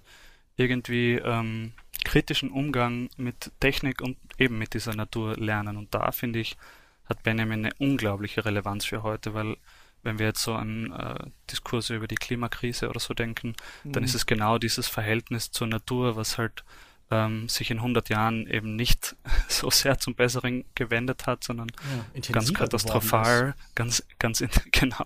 Also da finde ich, hat Benjamin eine arge Aktualität und da finde ich, kann man ihn wirklich immer sehr gut auch ähm, herbeizitieren und sich auf ihn beziehen, dass er da wirklich schon in den 30er Jahren die gefährlichen Potenziale von einem unreflektierten Gebrauch von Technik mhm. äh, quasi vorhergesehen hat. Ja. Ich dachte da vor allen Dingen so an diese Diskussion, die wir um das Algorithmische heute haben, so dieses Gefühl, dass die Technik beginnt, Dinge über uns zu wissen, die wir selbst noch nicht begriffen mhm. haben eigentlich. Also er beschreibt ja, okay, wir mögen zwar das immer und immer wieder ausagiert haben, aber was tatsächlich ab läuft im, auf einer Mikroebene, im Kleinen, wenn wir einen Löffel heben oder das Feuerzeug anmachen oder so, dafür haben wir eigentlich kein Bewusstsein. Und ich habe das Gefühl, zum einen ist das natürlich irgendwie ein, ein Zugang, der in seiner Zeit sehr populär ist. Also ich hatte das mhm. Gefühl, bei jemandem wie Bella Belasch und dem sichtbaren Menschen zum Beispiel, ist das vielleicht ähnlich angelegt, oder? Ich habe das Gefühl, viele der frühen Filmtheoretiker, gerade so hier aus Deutschland, irgendwie nähern sich den Sachen in diesem Moment ähnlich. Ähm, ja. da, oder das ist wahrscheinlich auch nicht ganz abwegig, das irgendwie als, als so eine, eine populäre Denkfigur auch zu begreifen, oder? Ja, also ich würde sagen, es war quasi da wirklich der Geist der Avantgarde, also populär in Benjamins Kreisen mit eben äh, Laszlo Moholy-Nagy oder so mhm. oder mit diesen frühen Pflanzenfotografien und diese Sachen, die ihn da wirklich auf diese Gedanken gebracht haben. Ja, würde ich sagen. Ja, das fand ich auch ganz äh, spannend, diese was erkennen wir dann dadurch, ne? Also durchs Ranzoomen, durchs Verlangsamen und so, was was zeigt uns das dann über die Welt und können wir daraus was lernen? Ich habe einen Freund, äh, Lukas Diesel, der hat Diabetes Typ 1 und er meinte immer zu mir, dass es so witzig ist, dass halt der Kör also dass wir halt nicht wissen, was der, wie der Körper funktioniert. Also wir leben mhm. halt und das funktioniert halt irgendwie alles. Wir haben halt so Gefühle, wir müssen essen, dies und das, müssen aufs Klo, aber an sich wissen wir es nicht ganz. Und wenn man Diabetes Typ 1 diagnostiziert, ist es eigentlich so, dass dann der Arzt sagt, ja, Ihr Körper produziert kein Insulin mehr, hier ist Insulin, machen Sie das selber, so ungefähr. Ne? Sie müssen ja. das jetzt am Ende selber machen. Und durch diese Technik aber, er hat jetzt einen Sensor, der das misst bei ihm und der sogar, er hat sogar jetzt eine automatische Pumpe, die das automatisch spritzt quasi. Durch diese Vermessung, durch dieses Ranzoomen und sowas ist ja diese Sache dann bearbeitbarer, also hilft ihm überhaupt äh, zu überleben. Und genauso ist es ja, dass durch ähm, Psychoanalyse, durch das Ranzoomen, durch das mhm. äh, Vergrößern natürlich auch Sachen erkennbarer werden. Ne? Genauso auch bei Video, äh, Videobeweis im Fußball weiß ich jetzt nicht, aber wir können natürlich schauen, was ist tatsächlich abgelaufen. Es wird gemessen. Es ja. wird nicht nur algorithmisch gemessen, sondern auch so. Unsere Leben werden aufgezeichnet. Wir können immer mal wieder ran. Und einerseits ist es äh, spannend finde ich für heutige Debatten, weil wir auch merken, dass das die Diskurse beeinflusst, also dass Leute sogar mittlerweile an zu anderen Leuten sagen, du hast das und das auf Twitter geliked, deswegen bist du irgendwie so und so, also weil das aufgezeichnet wurde irgendwann, wo man ranzoomen kann. Und andererseits ist es natürlich für Sachen wie die Klimakrise, merken wir irgendwie, und da kommt dann dieses Auratische vielleicht doch wieder so zurück, die Frage, was ist verloren gegangen? Nur durch die Reproduktion von diesem Wissen, dass die Welt irgendwann mal abbrennen wird, nur dadurch, dass wir das ausgerechnet haben, dass wir es uns zeigen, heißt es irgendwie noch nicht, dass wir das wirklich verstehen verstehen. Also die Leute verstehen es dann doch erst, wenn die eigene Wohnung überflutet ist oder so scheinbar. Und da sind wir auch in so einer seltsamen Situation, dass man dieses echte, also ich habe mal so einen äh, Klimapodcast gemacht und da bin ich auch so durch Deutschland gereist und mit vielen Leuten gesprochen und da hat man das mhm. Gefühl, Leute, die im Wald sind und so, also jetzt Förster oder so, die wissen das klar, dass die Klimakrise kommt, ne? die merken das ja mhm. selber, aber man selber weiß es eigentlich ja auch, aber man spürt es nicht so richtig und da muss ich auch ja so drüber nachdenken, dass das vielleicht dieses Dialektische ist, ist einerseits interessant, aber die Frage ist, wie wird es ähm, wird es genutzt, ne? Diese Möglichkeit. Ja, aber also, wenn ich ganz kurz da was dazu sagen darf, ist, ich finde das super, die Beispiele, die du bringst, weil für mich ist Benjamin auch so besonders, weil er eben dann hinausgeht, also über diese Sphäre der, der Kunst und der Geisteswissenschaft hinaus und dann das eben auch an so Sachen wie Pflanzenfotografie oder so veranschaulicht und quasi dann so weit gehen würde zu sagen, eigentlich braucht es eine viel stärkere Durchdringung dieser verschiedenen Disziplinen oder so, also quasi dieses technische, auch naturwissenschaftliche Wissen durch Kunst, durch Film quasi diese Grenze wirklich aufzulösen. Und ich glaube zum Beispiel, wenn du da einen Podcast drüber machst, ist es genau in diesem Sinne von Benjamin, dass quasi dieses, diese technische Möglichkeit der Rundfunkübertragung mit diesem naturwissenschaftlichen Wissen oder so verbunden wird, um da irgendwie einen ähm, aufklärerischen, jetzt im guten Sinne, äh, Prozess irgendwie einzuleiten. Also das finde ich, ja. Ja, der Podcast als Trend unterstreicht ja so ein bisschen seine These, dass der Lesende zum Schreibenden wird. Also diese mhm. Many-to-Many-Kommunikation, die halt so ein bisschen schon aufblitzt eigentlich was in dem, was er ja. schreibt. Ich würde vielleicht noch gern was zu dieser, ähm, sagen wir, dieser Zeitlupe als Lupe für menschliche Bewegung über mhm. diese Mikroanalyse sagen, weil ich finde ganz spannend, bei Freud zum Beispiel nehmen wir das als gewaltigen Umbruch in der gesamten Gesellschaft wahr. Wir mhm. sehen plötzlich, ähm, dass irgendwie Menschen da in der breiten Öffentlichkeit darüber diskutieren. Das wird als Schock wahrgenommen. Äh, man, man redet ja irgendwie von der dritten Kränkung der Menschheit oder so. Und auch wenn das hier so verglichen wird, also diese Mikroanalyse von Körperbewegungen, die neue Kameratechnik, wurde jetzt nie als nächste, äh, sagen wir, äh, ähm, äh, wie, wie heißt das, wie habe ich gerade gesagt? Kränkung der Menschheit irgendwie mhm. verstanden, sondern mhm. das ist irgendwie nicht so breit in die Öffentlichkeit reingegangen. Ich habe das Gefühl, wir haben in der Zeit danach relativ schnell eine neue Betonung des Körpers, so eine Rückbesinnung auf, des, auf des, des Körpers in der Kunst. Also wir haben, als wir über Maya Dern hier gesprochen haben, viel darüber geredet, dass plötzlich Tanz populär wird, dass Performance Art natürlich über die Zeit kommt, die ja auch mit der Aura des individuellen Menschen und seiner Anwesenheit irgendwie total spielt. Also ich meine, wir denken dann an Marina Abramovic, die Artist ist present. Da geht es mhm. ja, glaube ich, dann ganz konkret auch um sowas wie die Aura des Menschen eben nicht vermittelt über die Kamera, sondern über den direkten Blick, aber diese möglich diese diese These, dass da irgendwie was tiefergehendes über den Menschen zu erkennen ist durch diese detaillierten Bewegungsaufnahmen, das ist nie popularisiert worden, oder? Natürlich ist das wird das heute mit fast einer kuriosen Selbstverständlichkeit äh, genutzt. Also Leute gucken sich dann Zeitlupen an, mhm, ja. wenn Amber Heard Johnny Depp irgendwie anschaut und sagen, oh guck mal, da hat sie so geguckt, das heißt jetzt mhm. das und das und man äh, interpretiert da wahnsinnig viel oder rein. Ein iPhone irgendwie von irgendeinem Turm, Turm runtergeworfen wird oder, oder so sowas auch auch, ja. das gibt's ja auch äh, mit großer Begeisterung. Aber ich habe das Gefühl, das wird in der Gesellschaft schon weiten Teilen so als fast als Gimmick verstanden, selbst wenn früh schon Künstler wie, keine Ahnung, ich dachte jetzt an äh, Jean Penelef, den Naturfilmer, der dann irgendwie halt gesagt hat, er kann jetzt mit der Kamera unter Wasser fast so was Surrealistisches sichtbar machen. Aber ich mhm. habe das Gefühl, dieser Schock, dieses, dieser, dieser These von Benjamin ist nie popularisiert worden auf einem Level, wie man es erwarten würde, oder? Ja, nee, finde ich, finde ich einen interessanten Gedanken. Kann ich jetzt gar nicht so äh, verneinen oder bejahen. Aber ich glaube, vielleicht so auf der sicheren Seite wären wir, wenn wir sagen würden, dass es nicht ganz zu dem gekommen ist, was sich Benjamin von diesen Techniken erhofft hat. Mhm. Also quasi mhm. Diese Verwendungsweisen, die du jetzt auch aufgezählt hast, sind halt, müsste man dann im Detail sich anschauen.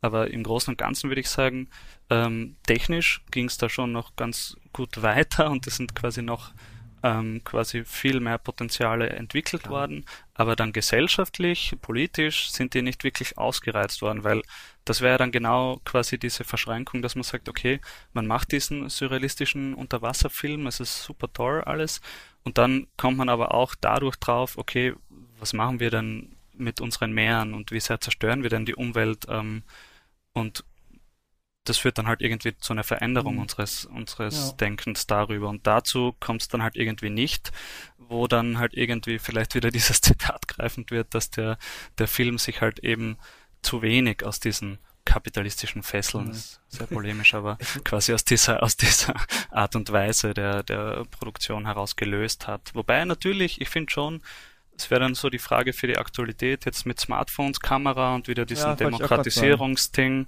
gibt's schon auch, finde ich, Entwicklungen in eine, in eine spannende Richtung. Für mich so ein so eine ähm, aktuelle aktuelle Trend, der, der den finde ich ganz spannend, sind so diese Videos von Arbeitsprozessen, wo irgendwie Menschen einfach mhm. nur gefilmt werden, wie sie ganz schnell irgendwas zubereiten, mhm, ja. ähm, in allen möglichen Teilen der Welt wo ich dann finde, okay, natürlich wird da irgendwie auch Arbeit fetischisiert und so, aber andererseits gibt es diesen Menschen halt schon irgendwie so einen Moment der, der Würde oder auch der Aufmerksamkeit, die sie sonst halt nie bekommen würden. Mhm. Was, was ich auch irgendwie dann schön finde, dass das dann quasi so ähm, begeistert rezipiert wird, wow, ähm, das sind aber tolle Skills oder so. Ähm, ja. Ja, ich, ich finde es, wenn ich das so auf TikTok sehe zum Beispiel, wo dann mhm. ich immer das Gefühl habe, diese Arbeitsschritte werden immer so auf ein Geräusch reduziert. Also das finde ich immer fast so ein bisschen irritierend, weil es so eine Plötzlichkeit hat, weil ich das Gefühl habe, die Arbeit löst sich fast auf in ihre wenigen Knalleffekte. Also dann ist nicht mhm. bedeutsam, was jetzt hier genau passiert mit diesen riesigen Mengen von Knoblauch, die in die Schüssel fallen, sondern ihr Aufprall irgendwie. Also ich habe das Gefühl, ja. das ist so eine Hyperästhetisierung von so einem Prozess eigentlich. Mhm. Also fast ins ja. Abstrakte schon, aber eben noch nicht ganz, sondern äh, einfach in der neuen Geschwindigkeit, die etwas wie TikTok hat, eben konsumierbar. Mhm. Ja, ja. Ja, es ist halt interessant. Also einerseits ist es, glaube ich, so, dass was man sich damals vielleicht nicht ganz hätte träumen können, aber Benjamin macht es schon klar. Er sagt an einer Stelle, dass quasi wie der Film sich entwickelt hat, also von der Möglichkeit der Aufnahme irgendwie zur Reproduzierbarkeit, glaube ich, und dann zum Massenmedium oder sowas, dass das halt so schnell passiert ist, wie das in tausenden Jahren äh, beim Text irgendwie so passiert ist. Und das merken wir halt jetzt nochmal schneller. Also wenn wir irgendwann hat Benjamin das geschrieben, wo sind wir jetzt? Was ist alles in dieser Zeit passiert? Da muss man, glaube ich, sagen, dass erstaunlich einfach ist, wie schnell der Mensch dann doch mit so neuen Techniken, also genau dieses Ding, die nicht vielleicht kritisch hinterfragt oder sowas, sondern aber einfach benutzen kann. Ne? Man gibt es ein Kind und dann kann es einfach einen TikTok gucken und einen TikTok machen und das ist, da ist keine erstmal kritische Frage dahinter, äh, wie funktioniert ja. das. Und dann haben wir aber einzelne Dinge, wie zum Beispiel äh, bei George Floyd das Video, die einen riesigen Einfluss dann tatsächlich haben, ne? also die auch für eine riesige äh, Politisierbarkeit dann äh, genutzt mhm. werden können, ohne dass äh, die, die Form da jetzt besonders wichtig war, sondern dieses tatsächliche quasi, das ist so so passiert und wir sehen das jetzt hier, ne? Also das ist dann, ähm, dann, dann, dann doch so. Das finde ich dann interessant, also dass man schon manchmal äh, das Gefühl hat, dass ähm, es auch auf die Nutzung einfach ankommt und man das nicht so, also nicht das Medium an sich, und das ist ja dann vielleicht auch im Sinne von Benjamin, äh, verteufeln mhm. kann ähm, oder nicht. Ne? Nee, ich, total. Genau, das ich weiß halt genau, halt nur nicht. Genau das, ja. Also ja. für ihn steht die Technik im Vordergrund. Da gibt es diese Stelle, wo es sogar beim Film nicht um den Inhalt geht, sondern eher um den Technik und, und quasi dann vielleicht auch um, um Form oder so, aber viel weniger Inhalt und Handlung, wie man das häufig dann glaubt. Also, ja, ja genau wie du sagst. Ich, ja, so. ich wollte noch etwas sagen, was mir jetzt eingefallen ist vom Frühjahr, wo ich darauf reagieren wollte, mhm. weil du ähm, den Fortschrittsbegriff, einer von euch hat den Fortschrittsbegriff äh, von Benjamin angesprochen. Und da wollte ich nur noch mal anmerken, also auch da würde ich irgendwie dazu anregen, dass man ihn hier sehr dialektisch äh, versteht. Also mhm. natürlich ähm, ist er irgendwie fortschrittskritisch im Sinne von den äh, letzten Text über den Begriff der Geschichte, wo er quasi diese Fortschrittsideologie der Sozialdemokratie und quasi des ähm, dogmatischen Materialismus kritisiert, der immer nur weiter will und gar nicht darauf achtet, wie sehr er die Natur, Natur dabei zum Beispiel zerstört.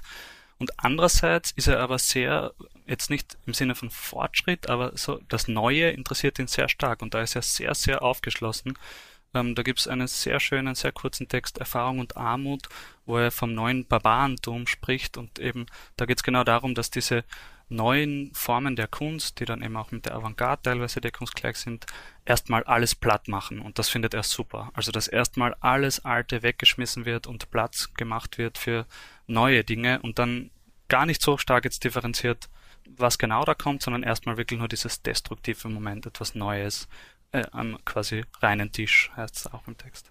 Aber er schreibt ihm ja schon sehr klar einen Wert fast als so eine Lehranstalt zu. Das fand ich ganz bemerkenswert, dass er, er beschreibt ja, dass ein Publikum, das bei einem Picasso noch irritiert reagiert, bei einem Chaplin, dem er dann in diesem Nebeneinanderstellen ja scheinbar so einen ähnlichen Wert, wenn das jetzt mhm. nicht der richtige Begriff ist, ich weiß nicht, auf jeden Fall eine ähnliche Qualität irgendwie zumisst. Und ich finde diese Frage ganz spannend und würde die ganz gerne an euch stellen.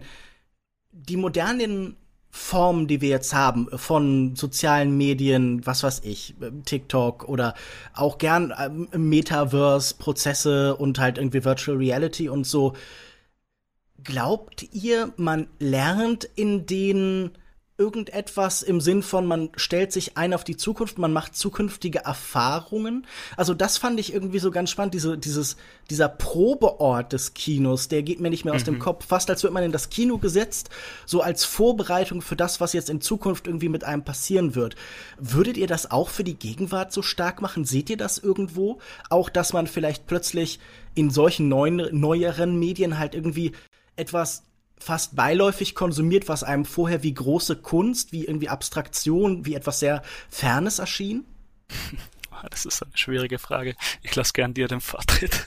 Hm, ich habe glaube ich, nicht so ganz äh, verstanden, was du meinst. Ich glaube, ich habe in der äh, Erfahrung mit Virtual Reality, als ich dann mal, äh, wann war das? Lockdown 1, mir eine Brille geholt habe und dann auch wieder verkauft habe danach, aber dann mal alle möglichen Spiele äh, gespielt habe und so Sachen, die man damit machen kann. Da hatte ich dann das Gefühl, dass durch die Technik es schon so ist, dass man äh, so eine Art, vielleicht würde man ja sagen, auratische Erfahrung dann macht. Also man hat schon stärker das Gefühl, man ist dann tatsächlich da, ne? Man ist dann tatsächlich äh, drin und so, aber es fühlt sich witzigerweise eher an wie ähm, nicht wie so was Zukünftiges, sondern wie was äh, Reales. Ne? Und diesen Realitätsfetischen haben wir ja witzigerweise, also obwohl wir jetzt sagen würden, mhm. laut Benjamin sind wir eher in einem wahnwitzigen Zeitalter der Reproduktion wo äh, man sofort einfach Instagram-Stories, TikToks, irgendwas machen kann. Man muss ja selber eigentlich gar nicht mehr man muss ja nicht mal mehr die Sache überhaupt gesehen haben, die man reproduziert. Also man geht ja jetzt aufs Konzert und guckt schon auf das Handy drauf. Also man guckt ja. sich ja die Reproduktion schon an wenn überhaupt. Ich fahre manchmal einfach auf Fahrrad durch die Gegend und mache so ein bisschen einfach ein Video, wie ich hier irgendwo runterfahre. Einfach nur, um das auf Instagram zu tun, damit einfach so Leute sehen können, ah, der ist auf Fahrradtour. Aber selbst ich habe nicht mal genau gesehen, was da abgefilmt wurde. Also man ist ja jetzt dann eher sogar so. Und das ist ja irgendwie so ganz, ganz, ganz interessant. Und trotzdem würden wir ja sagen, also obwohl, ah, jetzt habe ich den Faden wieder, obwohl wir in dieser Welt aus reproduzierten Bildern sind und niemand mehr eine Wimper verzieht, weil irgendwo ein Foto vom anderen Ende der Welt irgendwo hochgeladen äh, wurde, ähm, würden wir ja trotzdem sagen, dass Leute komischerweise total an diesem Authentizitätsbegriff, was war denn aber wirklich da, wie mhm. ist die mhm. Person denn wirklich, was ist denn jetzt eigentlich tatsächlich äh, hängen, ne? Also, dass ja, das nicht äh, überwunden ist, diese Sehnsucht danach zu wissen, das war jetzt aber, ähm, das war jetzt echt. Ja, das ist, das ist schön, was du jetzt am Schluss gesagt hast, weil ich glaube, da kann ich jetzt noch zwei wichtige Begriffe von, von dem Text mit reinbringen. Und zwar so ein Gegensatzpaar Spiel und Schein. Und da haben wir wieder quasi diese Aufteilung mit Aura und Nicht-Aura. Also das Spiel ist quasi das, jetzt würde ich wieder sagen, eher subversivere, quasi das die Aura zerstört, während der Schein, diese alte scheinhafte Kunst, der schöne Schein nach Goethe und so, das ist diese auratische Kunst und die ist jetzt natürlich bei Instagram oder so auch wieder da. Und dann sind wir irgendwie schockiert, wenn wir draufkommen, ah, dort, wo das Foto aufgenommen wurde, ist es gar nicht so schön, das ist irgendwie bearbeitet oder whatever. Ähm, wo dann irgendwie so diese scheinhafte Ebene wieder in diese eigentlich spielerische Anwendung der Technik, die nach Benjamin dann super subversiv wäre, äh, creept der sich irgendwie wieder rein, der Schein. Und das wäre dann auch das, wo ich sagen würde, ah, hier ist diese falsche Aura, vor der Benjamin so sehr gewarnt hat. Und hier wurde eben dieses technische Instrument nicht in der subversivsten Form, wie es vielleicht ähm, verwendbar gewesen wäre, verwendet. Aber äh, ich bin ja wirklich kein Kulturpessimist oder so Technikkritiker, würde ich trotzdem äh, zugute halten, dass diese kollektive Rezeption, auch wenn wir jeder alleine auf dem Handy die Sachen dann anschauen, gibt es hier doch irgendwie eine Art von kollektiver Rezeption und massenhafter Rezeption, würde ich sagen, auch wenn die irgendwie ins Private so ein bisschen verdrängt wird, aber da könnte man ja auch dann drüber diskutieren, ob der virtuelle Raum dann quasi, ob das dann trotzdem kollektiv ist, wenn wir das dann alle kommentieren oder so, oder alle das Gleiche anschauen oder so, oder ob es dann wieder nur quasi diese Vereinzelung ist, die problematisiert werden kann. Ich hätte noch eine Frage an dich als Experten. Ich habe mich gefragt, wie kommt dieser Aufsatz letztlich in der Kunstwelt halt irgendwie an? Gibt es Künstler, bei denen du das Gefühl hast, die sind eine unmittelbare Reaktion, die setzen sich konkret mit diesen Fragen, die Benjamin da aufwirft, auseinander? Natürlich ganz viele.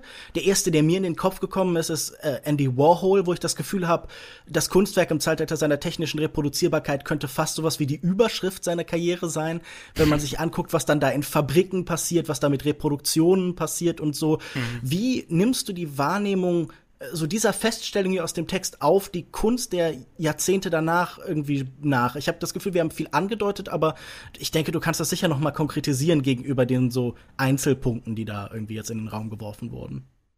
Ja, also ich glaube, dass das sehr, sehr stark rezipiert worden ist, gerade in der Kunstwelt. Auch die Auseinandersetzung mit Benjamin von verschiedenen Künstlerinnen über die Generationen hinweg ist sehr evident. Ich würde dann vielleicht auch trotzdem immer manchmal kritisch anmerken, dass nicht immer alles jetzt so in dem Sinne verstanden worden ist oder übersetzt mhm. worden ist, wie, wie ich es jetzt zumindest verstehen würde. Aber ich erhebe mhm. ja auch keinen Anspruch auf ähm, völlige Wahrheit oder so.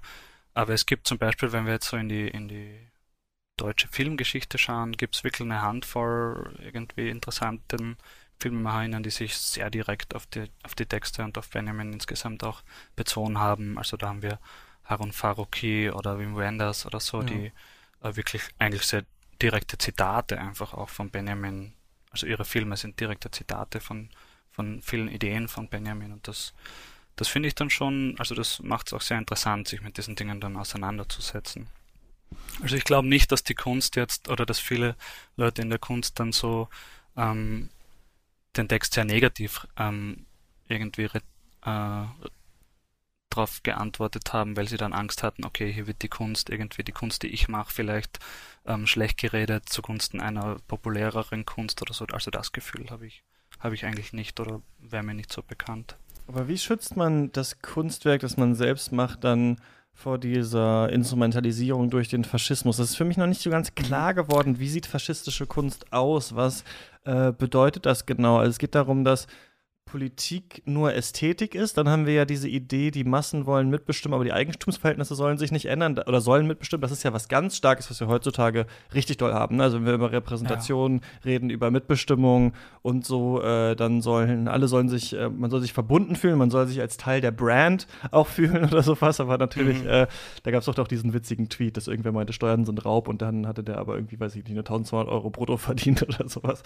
Und äh, also in so einer neoliberalen ja. Logik war da da drin drin. Also das finde ich irgendwie so spannend, weil ich mich so ein bisschen immer davon entferne, zu viel Macht einerseits in das einzelne Kunstwerk reinlesen zu wollen und dann sowas zu sagen würden, jetzt Zack Snyder, das ist der Neofaschismus oder sowas, mhm. sondern sagen würde, das kann ja, man halt auch so rezipieren und so. Und andererseits ja. gibt es dann aber immer, ich habe jetzt eine Frage, über die wir ewig reden, welche politische Auswirkung kommt daraus äh, äh, aus, der, aus der Kunst, aus der Darstellung in der Kunst? Weil es gibt dann halt manche äh, Kunstwerke oder eben einfach reproduzierte äh, Dinge, die total den kulturellen und politischen Einfluss haben und ganz viele andere nicht, bei denen man es vielleicht andichtet. Ne? Also wie war das bei Joker mhm. oder sowas, wo man dachte, jetzt mhm. kommen die Riots oder sowas und niemand, also klar, der Film war sehr erfolgreich, aber das gab es alles nicht. Ähm, ja. Das ist für mich so ein bisschen die Frage, weil wenn alle, wäre vielleicht jetzt mal radikal gesprochen, sagen können, ja, ja, ich sehe mich, ich sehe das bei mir, ich sehe das auch so wie Walter Benjamin so und alle machen aber ihre eigene Kunst weiter, ja. dann ist natürlich ja. das vielleicht dann zu dialektisch und zu wenig Sprengkraft, weil als kein Faschist äh, bezeichnen sich wahrscheinlich viele. Ja, total. Also ich glaube, die das ist auch eine gro ein großes Problem. Also es wird sehr inflationell sich auch bezogen auf Benjamin. Also die Zitate werden halt überall verwendet, völlig aus dem Kontext manchmal. Es ist, ist schon jetzt so als Benjamin-Forscher ist es oft irgendwie ein bisschen schmerzhaft dann auch zu beobachten. Aber also vielleicht um auf deine Frage zu antworten, ich möchte ein paar Beispiele geben, die das vielleicht ein bisschen veranschaulichen. Also ich habe mich ja wirklich sehr intensiv auch damit beschäftigt, wie jetzt diese der Gegensatz von der Ästhetisierung der Politik, die der Faschismus betreibt, also diese Politisierung der Kunst aussehen kann. Und da gibt es so äh, verschlüsselt ein paar, paar, Hinweise. Also es ist natürlich für Benjamin so das Theater von Brecht und so und die Filme von Chaplin und auch der russische Avantgarde-Film ganz stark. Da haben wir zum Beispiel diesen Ausdruck der, der um, Umwerfung der Eigentumsverhältnisse wirklich sehr direkt und auch diese Negation des Darkwood sehr direkt, weil da oft gar keine Schauspieler, sondern quasi nur die Arbeitenden oder so spielen. Ähm, aber ich finde das Schönste eigentlich, das habe ich so in den Notizen zum Kunstwerkaufsatz gefunden, das schönste Zitat diesbezüglich, da schreibt Benjamin, die Heiterkeit des Kommunismus dem tierischen Ernst des Faschismus entgegenzusetzen. Und ich glaube, das ist so eine Kernstelle, die wenig bekannt ist, weil mhm. tatsächlich ist es für Benjamin der Humor oder auch quasi diese Ironie, die dann politische Kunst ganz stark ausmacht. Also deswegen ist dann auch Chaplin und die Mickey Mouse die nochmal subversiveren Versionen von jetzt zum Beispiel diesen russischen Avantgarde-Filmen oder dem Brecht oder dem Surrealismus, weil quasi diese humorvolle Kunst schafft es, nach Benjamin auch einen, eine ironische Distanz zu ihren Gegenständen herzustellen. Wenn wir jetzt zum Beispiel wieder das Verhältnis zur Technik hernehmen, dann haben wir bei den frühen Mickey Mouse Filmen einen Umgang mit Technik, der so wahnwitzig ist und irgendwie auch äh, revolutionär, weil die Mickey Mouse macht keinen Unterschied zwischen Technik und Natur, die verwendet das, die Tiere als Werkzeuge und die Natur als weiß ich nicht was und verwandelt sich dann selbst noch in einen Traktor oder whatever. Also da gibt's wirklich so einen sehr kreativen Umgang mit, mit Technik und Natur, während quasi dann die für ihn auch revolutionären Filme der von Eisenstein und Werthoff, also russische Avantgarde, zwar auch sich auf Technik beziehen, aber halt noch immer mit einem gewissen Ernst und mit zu wenig ironischer Distanz. Und das ist für mich vielleicht auch so ein ähm, Schlagwort, der tierische Ernst des Faschismus, also diese Ernsthaftigkeit, diese auratische Darstellung von Männlichkeit, von, Monument, von Monumenten, von Gewalt, von Krieg, von Tod. Das sind diese Sachen, die zum Beispiel da zu Benjamins Zeit vorgeherrscht haben. Also die Filme von Riefenstahl, die Bücher von Ernst Jünger, diese Sachen, das ist quasi die äh, reauratisierende faschistische Kunst und der gehört irgendwie mit, mit Ironie und Witz äh, begegnet, würde ich jetzt mit Benjamin sagen. Okay. Ähm, ja, interessant, aber mit, genau mit welchem, ja, das kann man sich schon, glaube ich, mal aufschreiben, die Heiterkeit des Kommunismus gegen die ja, genau. äh, des Faschismus. Das deckt sich mich, mich nicht mit meiner Erfahrung mit den Kommunisten, die man so trifft, immer, aber gut. ja, ja, ja, das ist natürlich, Benjamin ist da sehr, also ist ein undogmatischer Kommunist quasi, ja. also nicht jetzt der, der Stalinismus zum Beispiel oder realsozialistische Kommunismus würde auch diese Ästhetisierung der Politik betreiben. Also es ist auch vielleicht so ein bisschen eine zu vereinfachte Übersetzung, aber alles, was so propagandistische Kunst ist, geht dann mhm. auch in die Richtung. Mhm. So quasi Kunst missbraucht wird, mehr oder weniger, um Politik zu machen.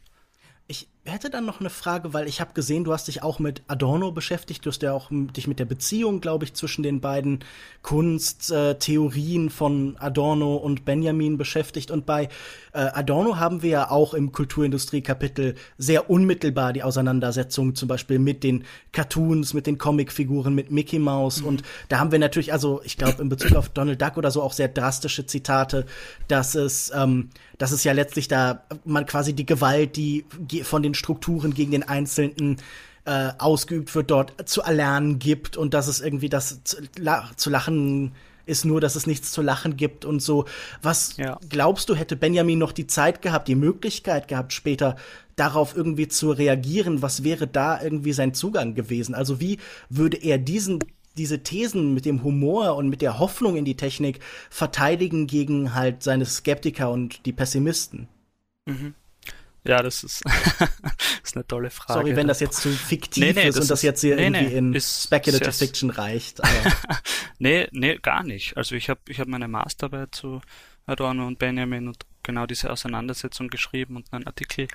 Und es ist gar nicht so, als wäre das nicht schon zu Benjamins Lebzeiten Gegenstand der Diskussion gewesen. Also die ja. Adorno hat auf, den, auf die Entwürfe des Kunstwerkaufsatzes sehr kritisch reagiert und da gibt es ein paar Briefe, die quasi genau diese Diskussion belegen, wobei also mein Zugang jetzt zur weiteren Rezeption ist natürlich ein bisschen schwierig, aber also in der Benjamin-Forschung wird dann oft gesagt, da ist zum Beispiel eine amerikanische Filmwissenschaftlerin äh, sehr bekannt, Miriam Hansen, die quasi dann sagt, ja, es sind halt auch andere Filme, auf die sich Adorno und auf die sich Benjamin bezieht. Also quasi die Cartoons, die Adorno ähm, zitiert, sind quasi dann schon aus den 40er Jahren oder später und Benjamin bezieht sich wirklich auf diese ganz frühen Cartoons aus den 20er Jahren, wo man, also das finde ich auch schon schlüssig, wenn man sich die ansieht, die sind noch ein mhm. bisschen mhm. anders wie dann die späteren. Also ich glaube, Benjamin wäre da schon auch ein bisschen enttäuscht gewesen, wie sich diese Cartoons entwickelt haben, wobei er auf jeden Fall nicht so eine, also Adorno ist ja immer so sehr, ähm, er spricht diese Verdikte aus und ist schon oft sehr ähm, ja, sehr stark in seinen Meinungen, während Benjamin da immer etwas äh, diplomatischer ist, würde ich sagen. Also da gibt es immer noch Potenziale zu entdecken. Freiraum, ja. Ja, wobei natürlich muss man da auch den historischen Kontext mit, mit bedenken. Also Adorno hat halt dann auch das volle Ausmaß natürlich. der Shoah miterlebt, während Benjamin quasi da zwar auch schon sehr früh die Gefahren des mhm. Faschismus äh, gekannt hat, aber jetzt nicht diese Dimensionen, die dann in der der Nachkriegszeit auch irgendwie thematisiert worden sind.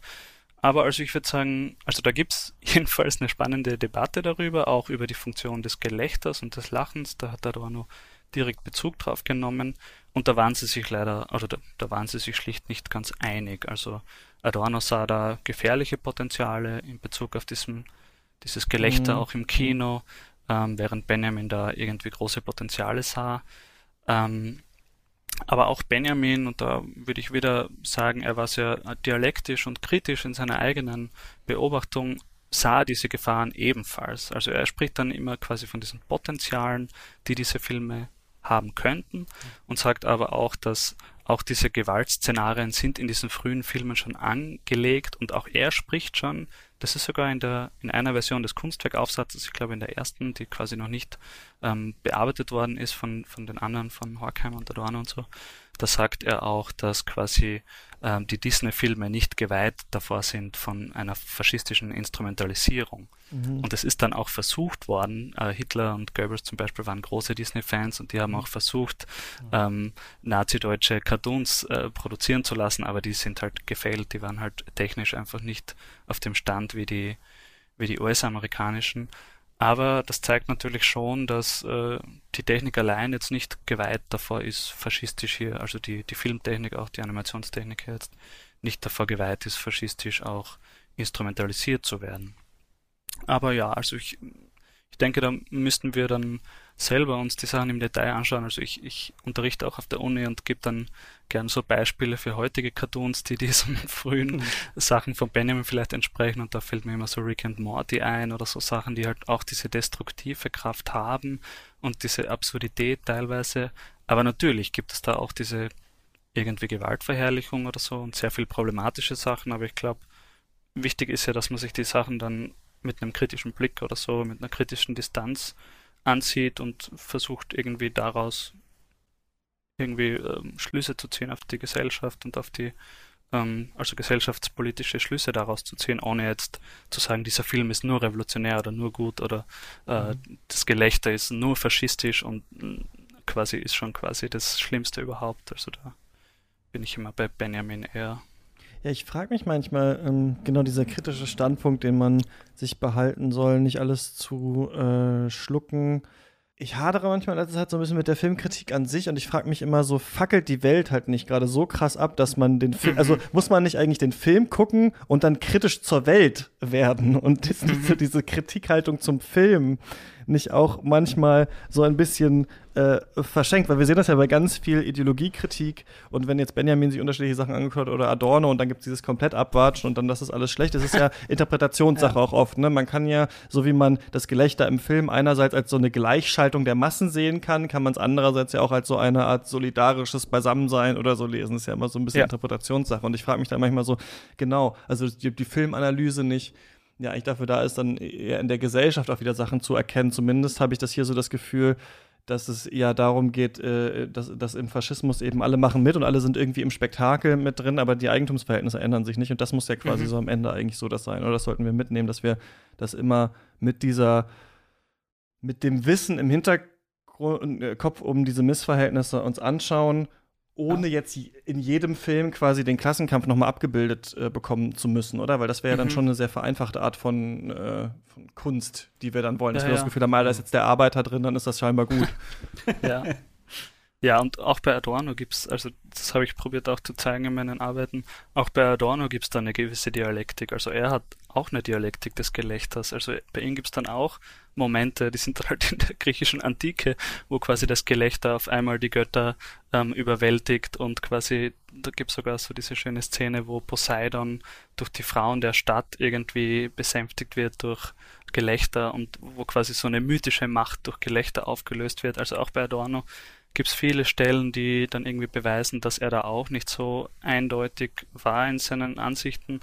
Und es ist auch ganz interessant, dass Adorno selbst ja dann in den 40er Jahren in den USA auch nochmal versucht hat, sich mit dem Film auf andere Art und Weise auseinanderzusetzen. Also da gibt es mhm. dieses sehr schöne Buch, Komposition für den Film heißt das, ähm, das er zusammen mit Eisler geschrieben hat. Und da beschreibt er, dass es auch wichtig ist, quasi subversive Elemente, bei ihm ist es dann Musik zum Beispiel, in die Massenkultur, in die kulturindustriellen Produkte hineinzuschmuggeln. Was dann irgendwie für mich beweist, okay, er findet jetzt auch nicht, dass das völlig aufgegeben gehört und jetzt nur noch der anderen Seite überlassen werden soll, sondern es ist eben auch so ein Kampffeld irgendwie, so ein umkämpftes Terrain quasi, ja. was es auch wert ist, darum zu kämpfen. Aber ich, ich bin auch ganz bei dir jetzt in Bezug auf heute, finde ich das auch immer schwierig zu sagen, okay, welche Gewichtung, welche Relevanz hat quasi so eine so eine intensive Auseinandersetzung mit einzelnen Filmen oder mit einzelnen kulturindustriellen Produkten heute noch, wo man sich irgendwie bewusst ist, okay, es gibt irgendwie vielleicht größere Probleme, aber ja, ist halt mal unser Fach und ich glaube, man darf sich nicht überschätzen mit dem, was man dann macht, aber man muss es auch nicht kleinreden. Also es hat ja auch ja. gewisse Potenziale und die Massenwirksamkeit von, von diesen technischen Medien, die Benjamin prophezeit, finde ich, die hat sich ja bewahrheitet, also mhm. was Film angeht, aber eben dann auch die noch moderneren ähm, Formen, sind jetzt YouTube-Videos, TikTok oder mhm. whatever. Dürfte ich nochmal versuchen, den, die, die Bahn so in die Gegenwart zu schlagen, weil ich das einfach als Einzelaspekt so interessant fand. Man findet wahnsinnig viele Texte über NFTs, über Non-Fungible Tokens, die sich eben hier auf diesen Text beziehen und die quasi diagnostizieren, hier findet der Versuch statt, so ein technisch reproduzierbares Kunstwerk zu reauto, ähm, reauratisieren, indem man eben ihm einen bestimmten mhm. Platz zuweist, indem man so eine neue Einzigkeit, Einzigartigkeit eben ja durch neue technische Möglichkeiten künstlerisch herstellt. Wie würdest du das denn mit Walter Benjamin beschreiben? Scheint es dir sinnvoll, dass dieser Text so oft damit verknüpft wird? Prinzipiell ja, ich muss sagen, ich kenne mich jetzt bei NFT selbst nicht so gut aus, weil ich immer, so ich, ich bezeichne mich selbst auch gerne als Dinosaurier mit meinen Themen, weil ich halt so im 20. Jahrhundert, meistens Anfang des 20. Jahrhunderts herumgeistere.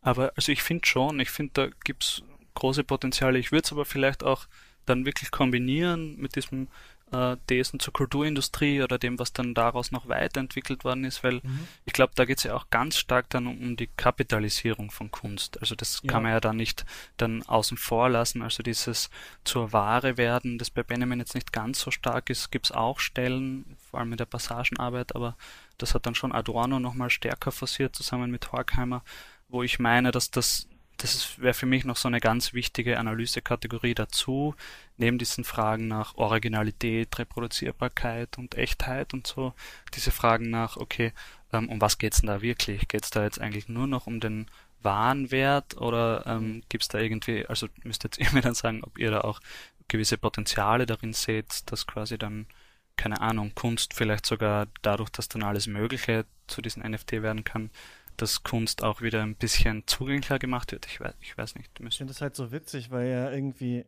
also das genau ja nicht erzeugt wird, irgendwas vor, irgendeine so Unmittelbarkeit dem Kunstwerk gegenüber. Das Kunstwerk ist ja schon da. Also sobald es ja, es gibt mhm. ja auch so NFT-Auktionen, wo man dann tatsächlich irgendwie dann auch die Rechte hat oder dann tatsächlich das überlegen kann, ob man es teilen will mit der Welt und so weiter und so fort. Aber das ist ja nicht der Punkt von NFT. Der Punkt von NFT ist ja, so wie ich das verstehe, dass man den Besitz an diesem Originalen Ding hat und das NFT mhm. auch weiterverkaufen kann, wenn man will, aber das Teil ist ja eigentlich in der Welt.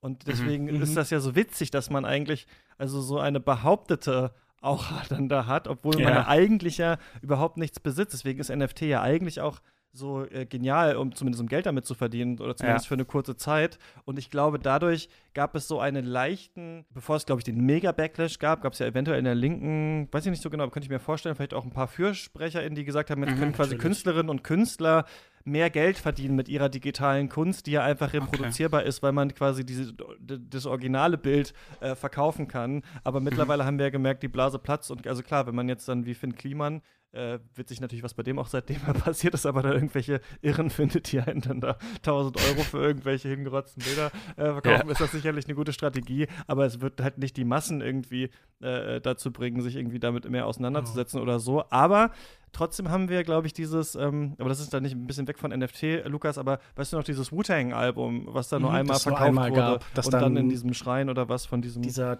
Typ mit den Impfstoffen, so, genau, ja, ja, genau, gekauft wurde und sowas. okay. Das hat ja witzigerweise durch diese Verknappung so eine Art Aura jetzt dann wieder erhalten, mhm, aber mhm. ähm, genau, also ich glaube, dass, dass, dass, wir das haben, aber dass ich, ich, ich muss auch sofort an NFTs denken, aber äh, dann dachte ich auch so, ja, ja. Das hat halt aber nichts irgendwie so Revolutionäres für die Massen, oder? Außer halt, dass halt Leute, die eventuell prekär die Kunst machen, ein bisschen mehr Geld damit verdienen ja. äh, können. Also eventuell reichen ein bisschen, um ein paar Ecken ein bisschen Kohle abzwacken. Ja. Ich habe halt das Gefühl, was du beschreibst mit diesem Wu-Tang-Album ist, dass Unverfügbarkeit, dass Abwesenheit ja. heute in der Zeit der universellen Verfügbarkeit eben eine wahnsinnig mhm. starke Aura erzeugt. Ja. Das mhm. aber natürlich so eine These, die in Materialität verhaftet ist, die von der Reproduzierbarkeit des Kunstwerks eben von Benjamin, dass die durch so etwas Ideelles letztlich, also etwas, das eine Behauptung ist, das sagt, guckt mal, diese Kontrolle habe ich jetzt und das irgendwie keine Materialität, Materialität gewinnt, auch dadurch, dass hier gesagt wird, hey, guck mal, diese, diese Kette von, ähm, von Programmierern, von Erfahrungen, von Transaktionen, die gesammelt wird, die wir verorten können, dass durch diese mhm diese quasi Dokumentation, aber dann eben diese Physis der Aura, die ja irgendwie immer an das Materielle gebunden ist, doch nicht wiederhergestellt werden. Also mein Eindruck war auch bei allen Thesen, die da draufgeworfen worden sind, es ist eher jetzt wieder, ja, die, die faule Aura, eine Behauptung. Ja. Mhm, Und ja. Also es hatte jetzt auch keiner erwartet, dass ich jetzt zu dem positiven Urteil über NFTs komme, aber ähm, ja, ich also, hatte trotzdem das Gefühl, in diesem Fall wirkt es auf mich immer so ein bisschen verzweifelt. Ja, wenn, wenn ich, wenn ich noch einen Gedanken, einen sehr spontanen dazu äußern darf. Also ich glaube, was vielleicht dann schon Potenzial in der Analyse davon wäre, ist, dass es irgendwie diese Wahnwitzigkeit der kapitalistischen Vermarktung von Kunst schon auf eine neue Ebene hebt. Also ja. Benjamin spricht ja. zum Beispiel von der Phantasmagorie, Phantasmagorie der Wahn, also dieses ähm, total mysteriöse, fetischisierte Zuschreibungsding von Wahn. Also da bezieht er sich auch direkt auf Marx, der ja quasi den Wahncharakter auch als etwas Übernatürliches bezeichnet, was ja nicht in den Dingen nicht selbst drin ist, sondern quasi wie die Aura ähm, dann erst in dem Tauschverhältnis entsteht. Und da finde ich, wäre schon die Potenzial, wenn man das NFT jetzt so zum Beispiel wiederum in einer Form von Kunst verarbeitet, diesen ganzen Prozess, dann hat mhm. das schon fast so was äh, Dadaistisches, wo hier irgendwie ähm, gewisse Fetischisierungen und gewisse Verschleierungen, die im Kapitalismus hier irgendwie ausgeheckt worden sind, so absurd gemacht werden, dass man mhm. schon wieder irgendwie sich dann denkt, ja, what the fuck, also ähm, hat vielleicht schon dann ein Potenzial in dieser in dieser Steigerung des, des, der Absurdität. Aber mhm. wie gesagt, ich kenne mich leider auch nicht so gut aus. Ja, es, man hat schon oft das Gefühl, dass sich der, der Wahnsinn dieses Spekulativen da sehr nackt zeigt. Also ja. das würde ich mhm, genau, auf jeden Fall so genau. unterstreichen. Genau. Ja. Mhm, total. Ja, was nehmen wir noch mit aus diesem Text? Ich würde mal jetzt mal Richtung, ähm, Richtung äh, Ende der Folge vielleicht gehen. Ähm, worüber sollten wir noch sprechen? Was sollte hier noch immerhin einmal ähm, erwähnt werden? Na, ich vielleicht zuletzt so zum Abschluss, weil ich auch das irgendwie spannend fand und euch gerne fragen würde. Du hattest ja schon angedeutet, also das Wirkmittel ist verspielt. Das scheint mir auf jeden Fall sehr randständig zu sein. Man glaubt höchstens noch, okay, eine Dokumentation hier und da, so auf dem Level von wie, wenn ihr euch erinnert, Blackfish, äh, diese äh, Wahldoku, die dann dazu gesorgt hat, dass SeaWorld massive Einnahmeverluste mhm. hatte oder so. Aber so diese klassische was weiß ich, Dusan Makavejew-Schule, dieses Gefühl, äh, auch bei Godard oder so, der Film reißt jetzt alles um und verändert die Wahrnehmung mhm. so sehr, dass wir neu auf die Welt blicken. Ich glaube, da ist das Vertrauen ge verloren gegangen. Vorhin klang auch schon an, ähm, man glaubt halt noch vielleicht an, an Repräsentation, man glaubt daran, dass Leute sich darin spiegeln können und mhm. sieht da so ein sehr ein sehr graduelles Mittel, ein Mittel, das halt irgendwie Teil ist der Gesamtsituation, das vielleicht so gramscianisch noch so hegemonial noch erobert werden muss. Es ist auch mhm. ein Kanal halt irgendwie, aber ich habe das Gefühl, dem Film als spezifische Form, als spezifische, spezifisches Medium, den hat man als politisches Mittel aufgegeben. Oder? Oder seht ihr irgendwie noch was, wo ihr Rückstände vielleicht, so Echos von Benjamin heute noch im Diskurs um Film oder vielleicht in den Filmen selbst erkennt. Ich weil die halt Frage so, habe ich mir gestellt. So ja. witzig, weil was es für mich nochmal total geöffnet hat, dieser Text, ist etwas, worüber ich oft äh, nicht so nachdenke. Äh, und zwar, dass, ähm, also wenn Benjamin jetzt sagt Film, und äh, auch vom äh, Kino eventuell redet, dann geht es ja auch darum, dass natürlich Film an sich ja ursprünglich im Kino auch gezeigt wurde hauptsächlich und mhm. er ja aber von der Fotografie eigentlich kommt und dann sagt, ja, in der Fotografie ist eigentlich irgendwann schon der Tonfilm drin. Und wir sind aber so ein bisschen, finde ich, merke ich auch, indem man diesen Podcast macht, äh, hängen geblieben auf diesem Medium Film, dass wir dann auch denken, ja, Film ist das. Also Film ist, was im Kino läuft, Film ist, was irgendwie auf Netflix ist, Film ist, was man kaufen kann, was auf Festivals ist und so weiter. TikTok mhm. würden wir jetzt nicht unbedingt als Film bezeichnen, äh, wenn wir darüber sprechen. Und der Frage, da denke ich mir, Walter Benjamin wahrscheinlich schon. Also wahrscheinlich hätte er nicht diese starre Form zu sagen, jetzt, äh, also solange es wahrscheinlich reproduzierbar, äh, ein, äh, ein reproduziertes Bild von irgendwas ist, das sich halt bewegt und Ton hat und sowas, äh, spielt es ja eigentlich mhm. mit da rein. Und da würden wir dann wieder sagen, bewegte Bilder in Massenmedien haben natürlich eine riesige Wirkung trotzdem. Nicht alle und viel davon hat jetzt vielleicht keinen großen politischen Wert, ob jetzt dieser oder jener äh, Slushy das neue In-Food ist oder der und der Song jetzt auf TikTok zu, also ob jetzt äh, Kate Bush auf einmal wieder in den Charts ist oder wer anders wegen Stranger Things, das ist ja mhm. schon wieder auch serienmäßig. Aber an sich würde ich sagen, dass ähm, das Bewegtbild als äh, Mittel natürlich immer noch total groß ist. Ja. Und ganz witzig, das wollte ich noch einmal erwähnen, es gibt diese neue App Be Real. Und da ist es irgendwie so, dass mhm. es jetzt irgendwie so Was ja auch Auratisierung man, ist. Genau, oder? das dachte ich nämlich. Weil da ist es so, dass man äh, ein Selfie macht und was man sieht um quasi dann zu zeigen, ich bin jetzt hier und ich sehe jetzt äh, hier dieses Podcast-Programm oder so vor mir. Dann teilen das, das alle es, es verspricht dir sogar irgendwie. Authentizität, genau. oder? Es sagt im Endeffekt, ihr könnt nicht planen wie bei Instagram, sondern wir zwingen euch in diesem spezifischen Moment etwas zu genau. machen. Genau. Also die Sehnsucht bei Benjamin scheint immer noch an ganz vielen Orten zu existieren. Sie nimmt einfach nur immer neue Formen an. Mhm. Ich glaube das nämlich auch. Also ja, das ist, glaube ich, deswegen ganz Ganz interessant. Es gibt natürlich noch neuere Formen, ne? wo man sagen, also die Interaktivität mhm. und sowas haben wir natürlich ein bisschen, aber da sind wir natürlich noch nicht. Also klar, wir haben die Twitch-Streams und sowas, aber da geht, glaube ich, noch ähm, äh, ja. wahrscheinlich noch mehr, ja. Ja, ne, also ich würde dir voll zustimmen, diese Omnipräsenz irgendwie der technischen Medien, ähm, die gibt dem natürlich schon eine gewisse Relevanz, auch jetzt den Überlegungen von Benjamin. Ähm, ich würde aber auch immer quasi sagen, man kann die Dinge halt auch in eine andere Richtung wenden. Also man kann immer quasi diese, diesen dialektischen Trick anwenden und jetzt sagen, auch zum Beispiel bei der App, die du gerade beschrieben hast, sie bringt halt auch irgendwie eine Dokumentation des Alltags oder quasi es ähm, löst gewissermaßen auch diese, ähm, diese Scheinhaftigkeit auf. Also es gibt da immer auch, finde ich, interessante Aspekte bei mitzubeobachten. Und zum Beispiel in Benjamins Zeit war ja einfach das Revolutionärste dieser Zeit, also seien es jetzt die Avantgarden oder der frühe Film, auch einfach nur die Gegenstände, die da gezeigt worden sind. Also dass der Alltag auf einmal quasi in diese Sphäre der mhm. intellektuellen Betrachtung gehoben worden ist, dass man sich über diese Alltagsphänomene, dass man überhaupt mal über die so nachgedacht hat und damit halt eigentlich auch ähm, diese Dinge viel größeren Wert beigemessen hat, was ich ja irgendwie schon schön finde und wo ich dann auch wiederum bei allen möglichen Sachen Potenziale sehe, dass quasi ähm, nicht jetzt nur über einzelne großartige Künstler oder so gesprochen wird oder über einzelne Werke, die schon 100.000 Jahre alt sind, sondern dass quasi diese alltäglichen Momente auch mhm. irgendwie mhm. thematisiert werden. Und dann bräuchte es quasi noch diesen weiteren Schritt, dass es da irgendwie zu einer Form von Politisierung kommt, vielleicht zu einer Form von Ironisierung und Humorisierung von quasi diesen versteinerten, autoritären Verhältnissen.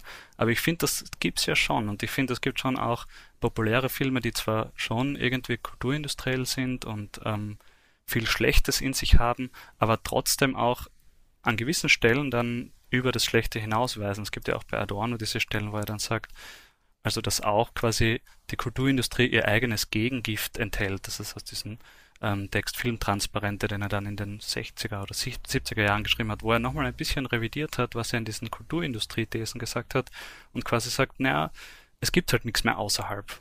Also es bringt mhm. jetzt auch nichts mehr, nur Schönberg die ganze Zeit zu hören, wenn es jetzt quasi Mickey Mouse gibt.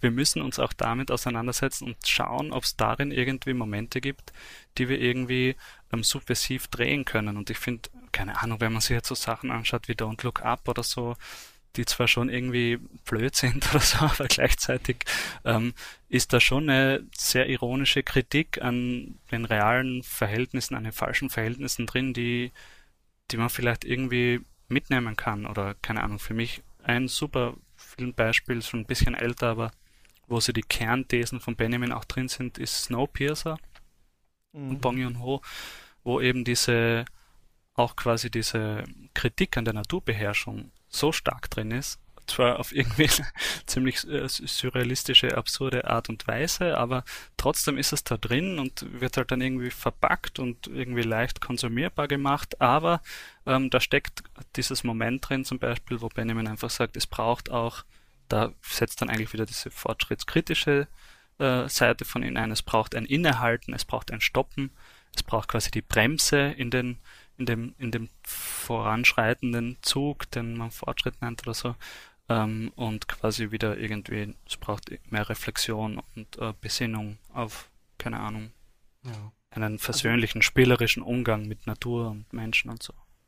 Ich hatte auf jeden Fall das Gefühl, dass Benjamin Lesen ein guter Impfstoff ist, nicht nur gegen so eine blinde Fortschrittsgläubigkeit, mhm. die in ja. jedem nächsten Schritt das Bestmögliche sieht, äh, sondern eben auch ein guter Impfstoff gegen das Verharren, gegen das Bewahren, das zwanghafte Bewahren halt von dem, was ist, von dem, mhm. was hier dann eben als auratisch beschrieben wird, sondern irgendwie tendenziell schon irgendwie ein gutes Gefühl, eine gute Stimmung mitbringt von einer mhm. Gleichzeitigkeit von, von Skepsis und Vorwärtsbewegung und Auseinandersetzung mit der Welt. Und das irgendwie, das empfinde ich auch immer mal beim Lesen, dass irgendwie so eine schöne Offenheit da drin ist, doch gegenüber den Dingen, eine Faszination mhm. halt irgendwie. Ja. Ähm, ich ja. hätte vielleicht noch eine Frage wenn die Leute jetzt hier alle, also die Massen da draußen jetzt diesen Podcast gehört haben, dann natürlich mit großer Begeisterung das Kunstwerk in der Zeit seiner technischen Reproduzierbarkeit gelesen haben, wo machen sie denn dann weiter? Was, als, was weiterlesen, meinst du? Ja, mhm. genau. Was ist denn jetzt der nächste? Also, wenn es was zu schauen gibt oder so, dann auch gern das. Oder wenn du irgendwie also was mhm. würdest du den Leuten raten, wenn sie sich jetzt vielleicht noch mit Benjamin oder mit diesen Thesen beschäftigen jetzt wollen? Jetzt müsstest du ein Buch haben, das du verkaufen willst. Das ich auch ja, sagen. Jetzt, du hast doch hier deine Arbeiten alle. Lest mal einen Text ja. über die Mickey Mouse. Nee, also ähm, habe ich tatsächlich geschrieben, könnt ihr lesen, aber ist jetzt nicht das Beste, was es gibt. Ähm, also ich finde zum Beispiel, wenn man mit dem Text ein bisschen kämpft, sind tatsächlich die Filme von John Bircher, die ihr erwähnt habt, die sind, finde ich, super. Mhm. Also die sind Gibt's wirklich ein cooler. YouTube, Gibt's auf YouTube, die sind zwar ein bisschen älter, aber ist irgendwie ein schöner Einstieg, finde ich. Und also jetzt, wenn man sich zum Beispiel für diese Themen interessiert, die, für die ich mich interessiere, dann ist Esther Leslie auf jeden Fall ein heißer Tipp. Die hat sich mit quasi diesem Kontext von Avantgarde, aber auch ähm, frühen Zeichentrickfilm auseinandergesetzt. Das heißt Hollywood Flatlands ähm, ist bei Verso erschienen. Ähm, Miriam Hansen natürlich für alle Filmwissenschaftler und Filmwissenschaftlerinnen. Ähm, ja, und bei Benjamin selbst finde ich, es macht, es zahlt sich echt immer auch aus, die kürzeren Sachen zu lesen. Also mein, das vielleicht für mich wichtigste Buch darf man gar nicht sagen, weil es nicht als Buch äh, geplant war, sondern eigentlich eine Broschüre ist die Einbahnstraße von 1928. Es markiert so ein bisschen den, den Übergang oder quasi auch quasi so diese materialistische Seite kommt da zum ersten Mal ein bisschen stärker dann auch vor. Dann ähm, die Berliner Kindheit, wenn man irgendwie so einen literarischeren Zugang ja. zu Benjamin sucht, die ist total das war schön. Auch mein es Einstieg, das kann ich nur empfehlen. Ja, und es gibt auch sehr viel als Hörbücher. Also wenn man nicht so gern lesen tut oder viel in der U-Bahn sitzt oder so, Berliner Kindheit gibt's als Hörbuch. Ähm, Aufklärung für Kinder, das ist wunderschön. Das sind äh, Radioarbeiten, die Benjamin gemacht hat für den Rundfunk, wo er versucht, Kindern, also jetzt würde ich sagen, total gefehlt, also das versteht kein Kind, aber für, für uns dann vielleicht ganz verständlich, versucht dann Kindern wirklich quasi seine Philosophie zu erklären anhand von sehr vielseitigen, verrückten Beispielen. Ja. Ähm, Stahlfabriken ja, und, und so. Es erinnert mich oft so ein bisschen an so eine cleverere Version der Sendung mit der Maus oder so fast. Ja, genau. Voll. Ja, ähm, genau. Und die frühen Mickey Mouse Filme unbedingt sehen und die Sachen, die Benjamin dazu geschrieben hat, lesen. Es sind nur ein paar Seiten, aber die finde ich sehr, sehr vielversprechend. Ähm, ja. Wir laden ja. dich dann auf jeden Fall spätestens nochmal ein, wenn es hier um den Walt Disney geht, oder? Ah ja, das wäre schön. Ich wollte noch eine Sache sagen, bevor wir hier Bitte. uns ganz verabschieden. Äh, bin ich jetzt gerade nicht mehr so dazu gekommen. Und zwar ähm, finde ich es auch immer witzig, wo man in der Kunst oder auf YouTube oder so dann doch die Subversion findet. Denn ich habe so einen neuen YouTuber, äh, der aber schon Millionen Abonnenten hat und bekannt ist. Shai heißt der irgendwie. Und der macht, das kennt ihr bestimmt auch. Und ich kannte das immer nur so von irgendwelchen Seiten, wo ich dachte, sind die wahnsinnig. Der klettert auf so Fabrikgebäude und sowas hoch. Wisst ihr, wo die dann da ohne Seil irgendwie oben auf so einem Turm langlaufen und so? Und ich dachte mhm. immer, es ist irgendwie einfach bekloppt und was soll das? Und jetzt habe ich mir so ein paar Videos angeguckt wo der einfach irgendwo ist, auf, ähm, weiß ich nicht, wo ist er denn da, auf Sardinien oder so. Und einfach sagt, ja, heute springen wir mal auf den Zug rauf, dann gehen wir mal in die Stadt da hinten hin und dann so, ah, da hinten soll so eine Abandoned Mine sein, da werde ich jetzt mal irgendwie schlafen. Dann klettert der irgendwie, irgendwie drüber, fährt mit dem Auto hin irgendwie hoch, dann so, ah, da hinten auf dem Haus sind Hunde, naja, da muss ich jetzt mal hin, da muss ich eh vorbei. Dann chillt er dann mit den Hunden, dann geht er wieder weiter und keine Ahnung was. Und als ich das so gesehen habe, äh, ist mir aufgefallen, dass ich gar nicht das Spektakel interessant finde, oder im Stichwort Reproduzierbarkeit, dass ich jetzt diese Mine da sehe in Sardinien, sondern ich finde interessant, dass das eine widerspenstige Individuum da einfach durchrennt. Einfach durch die kapitalisierte Welt, einfach durch, über den Zaun drüber, da wieder rein, da wieder raus, scheißegal und so. Und das finde ich ganz interessant und das ist mir jetzt auch auf meinen Jetzt ist halt um mein Fahrradton so aufgefallen, wenn man immer sagt, überall ist Spektakel, alles ist Produktion, wir können der Technik nicht mehr entkommen, alles ist Bild, alles ist vermittelt, das ist auch immer so eine Gegenwartsbeschreibung, die nicht ganz stimmt, weil ich habe das Gefühl, jetzt wo alle die ganze Zeit an den Handys hängen, ist es draußen recht leer eigentlich. Also man kann auch noch raus und man kann auch noch versuchen, man muss nicht unbedingt die Aura nachspüren, aber man kann sich auch an den See setzen und äh, die politische, äh, die nächsten politischen äh, Sachen planen oder sowas. Es ist nicht alles nur noch TikTok. Ich glaube, es sagt sich auch manchmal so gerne dahin, auch wenn wir in so einem reproduzierten ähm, äh, Medium sind. Ja, ja das ist. Nicht Sorry. Ja. Nee, nee, bitte. Ach, ich wollte nur einen dummen Witz machen und sagen, nicht empfehlen kann ich das Cool Savage-Album Aura, es ist ziemlich ich schlecht. Ich dachte auch, wir kommen darauf noch. Das kann ich gar nicht. Das höre ich mir jetzt gleich an. Ich dachte auch. Es ist ja. furchtbar, hört es nicht an, es ist sehr schlecht. Okay. Gut. Aber es gibt einen Song von Laurie Anderson über Benjamin, der ist wirklich schön. Hm. Über ein Angel of History. Aber nur zu, de zu deinem Beispiel, ich finde das schön. Also das hat auch was von dem Flaneur zum Beispiel, den Benjamin ähm, zum Beispiel sehr positiv beschreibt, der herumirrt und quasi nicht diese, nicht so zweckbestimmt irgendwie die Sachen, die Welt quasi versucht wahrzunehmen, sondern sich ein bisschen treiben lässt und so. Das hat schon auch was, ich finde, da kann man, könnte man schön drüber theoretisieren. Total. Ja. Machen wir anders. Genau, weil man denkt, also die Welt ist natürlich ähm, durchkapitalisiert und auch überwacht, aber auch noch nicht ganz. Ja. Nee. naja, mal schauen. So ein, bisschen, so ein bisschen wie er beschreibt eigentlich, oder er, er sagt ja, okay, wir fühlten uns schon so zugestellt von den Bürogebäuden oder was auch immer es war und dann kommt irgendwie mhm. dieses Aufsprengen durch den Film. Und ja, ich glaube, unsere Aufgabe ist ja auch immer hier zu suchen nach dem, was als nächstes dieses Gefühl von Bedrängung halt aufsprengen kann. Wenn jemand was findet, äh, schreibt es in die Kommentare. Schreibt ja, uns sehr gerne. Super schön, die Beschreibung. ja. Stimmt, es ist nämlich genau das. Ja, es ist genau das, quasi die Realität neu darzustellen und eben nicht jetzt zu flüchten in die wildesten Fantasie. Ähm, Konstruktionen, sondern das, was dieser YouTuber macht, ist quasi die Realität so zugänglich zu machen, wie sie vielleicht noch nicht zugänglich war. Und das finde ich, das entspricht voll dem, was Benjamin sagt. Wobei natürlich auch so wie die Mickey Mouse, die zwar schon fantastisch ist, aber die bezieht sich auch auf die Realität. Also das ist auch die echte Welt, die dort irgendwie gezeigt wird und die ironisiert wird. Also ich glaube, das ist immer wichtig, dieser Weltbezug auch. Dann ähm, machen wir hiermit den Sack zu Walter Benjamin, aber machen ihn vielleicht äh, irgendwann später nochmal wieder auf. Ich glaube, da ist wirklich das letzte Wort noch lange nicht äh, gesprochen. Daniel, vielen Dank, dass du uns an deinem Wissen hast äh, teilhaben lassen. Man findet, ähm, sehe ich gerade im Internet, auch so ein paar Texte von dir oder auch noch so zum äh, Thema, zumindest auf äh, Academia sehe ich hier gerade ein paar. Also wenn man auch noch bei dir weiterlesen will, dann ist das, dann ist das möglich, ne? Ja, sehr gern. Ja, vielen Dank für die Einladung. Es hat mir viel Spaß gemacht und ich finde das großartig, was ihr macht. Vielen, vielen lieben Dank. Dank. Das freut uns sehr. Lukas, danke für deine Zeit. Du hast dich wie immer tiefer natürlich reingegraben hier in die Materie als ich. Ähm, ich aber war ich gestern glaub, so nervös wegen dem Thema, weil ich dachte, oh, es ist so viel und ah, und das möchte ich eigentlich noch lesen und so, aber ich habe das Gefühl, im Großen und Ganzen ist das hier schon ganz in Ordnung geworden. Ja, ja das kann endlos. immer nur ein Anfang sein. Kann, genau. Ja, genau. Ja. Das ist, äh, so ist das, ja. Gut, aber damit haben wir auch, finde ich, ganz gut auch das Tor nochmal stark aufgestoßen, Richtung kritische Theorie, Frankfurter Schule und sowas machen wir alles irgendwann nochmal. Ähm, genau, falls ihr draußen Ideen habt, worüber wir mal sprechen sollen hier in diesem Format, könnt ihr uns gerne eine Mail schreiben, katzpodcast.yahoo.com. Ihr könnt Katz finanziell unterstützen auf steadyhq.com slash katz. Äh, da gibt's dann jeden Sonntag eine extra Folge, wisst ihr wahrscheinlich schon. Und äh, genau, auch das macht solche Folgen hier möglich. Wir hören uns dann in der nächsten Woche wieder. Ähm, Macht's gut. Bis zum nächsten Mal. Viel Spaß äh, im Kino und beim Stream. Tschüss und tschüss, Daniel. Ciao.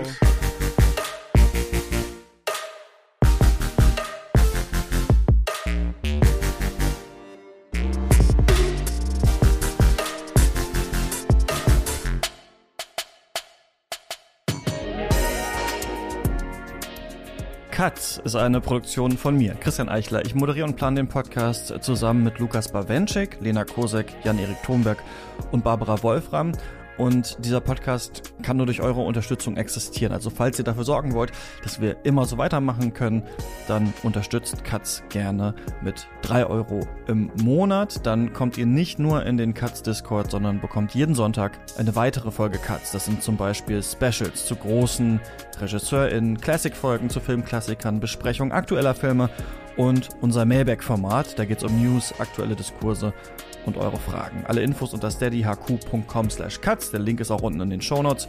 Und an dieser Stelle danke ich allen, die uns sogar mit 10 Euro im Monat unterstützen. Das sind Joshua Franz, Peter Hacke, Jan Ehlers, Samuel Engel, David Bockhorn, Stefan Kiske, Georg Kraus, Christian Wefers, Florian Zeppenfeld und Tom Simmert. Vielen Dank für eure Unterstützung. Die 5 Euro Bäcker findet ihr in den Shownotes. Und wir hören uns nächsten Mittwoch hier wieder in der nächsten regulären Folge Cuts oder am Sonntag in einer Folge, die man nur hören kann, wenn man uns unterstützt. Macht's gut.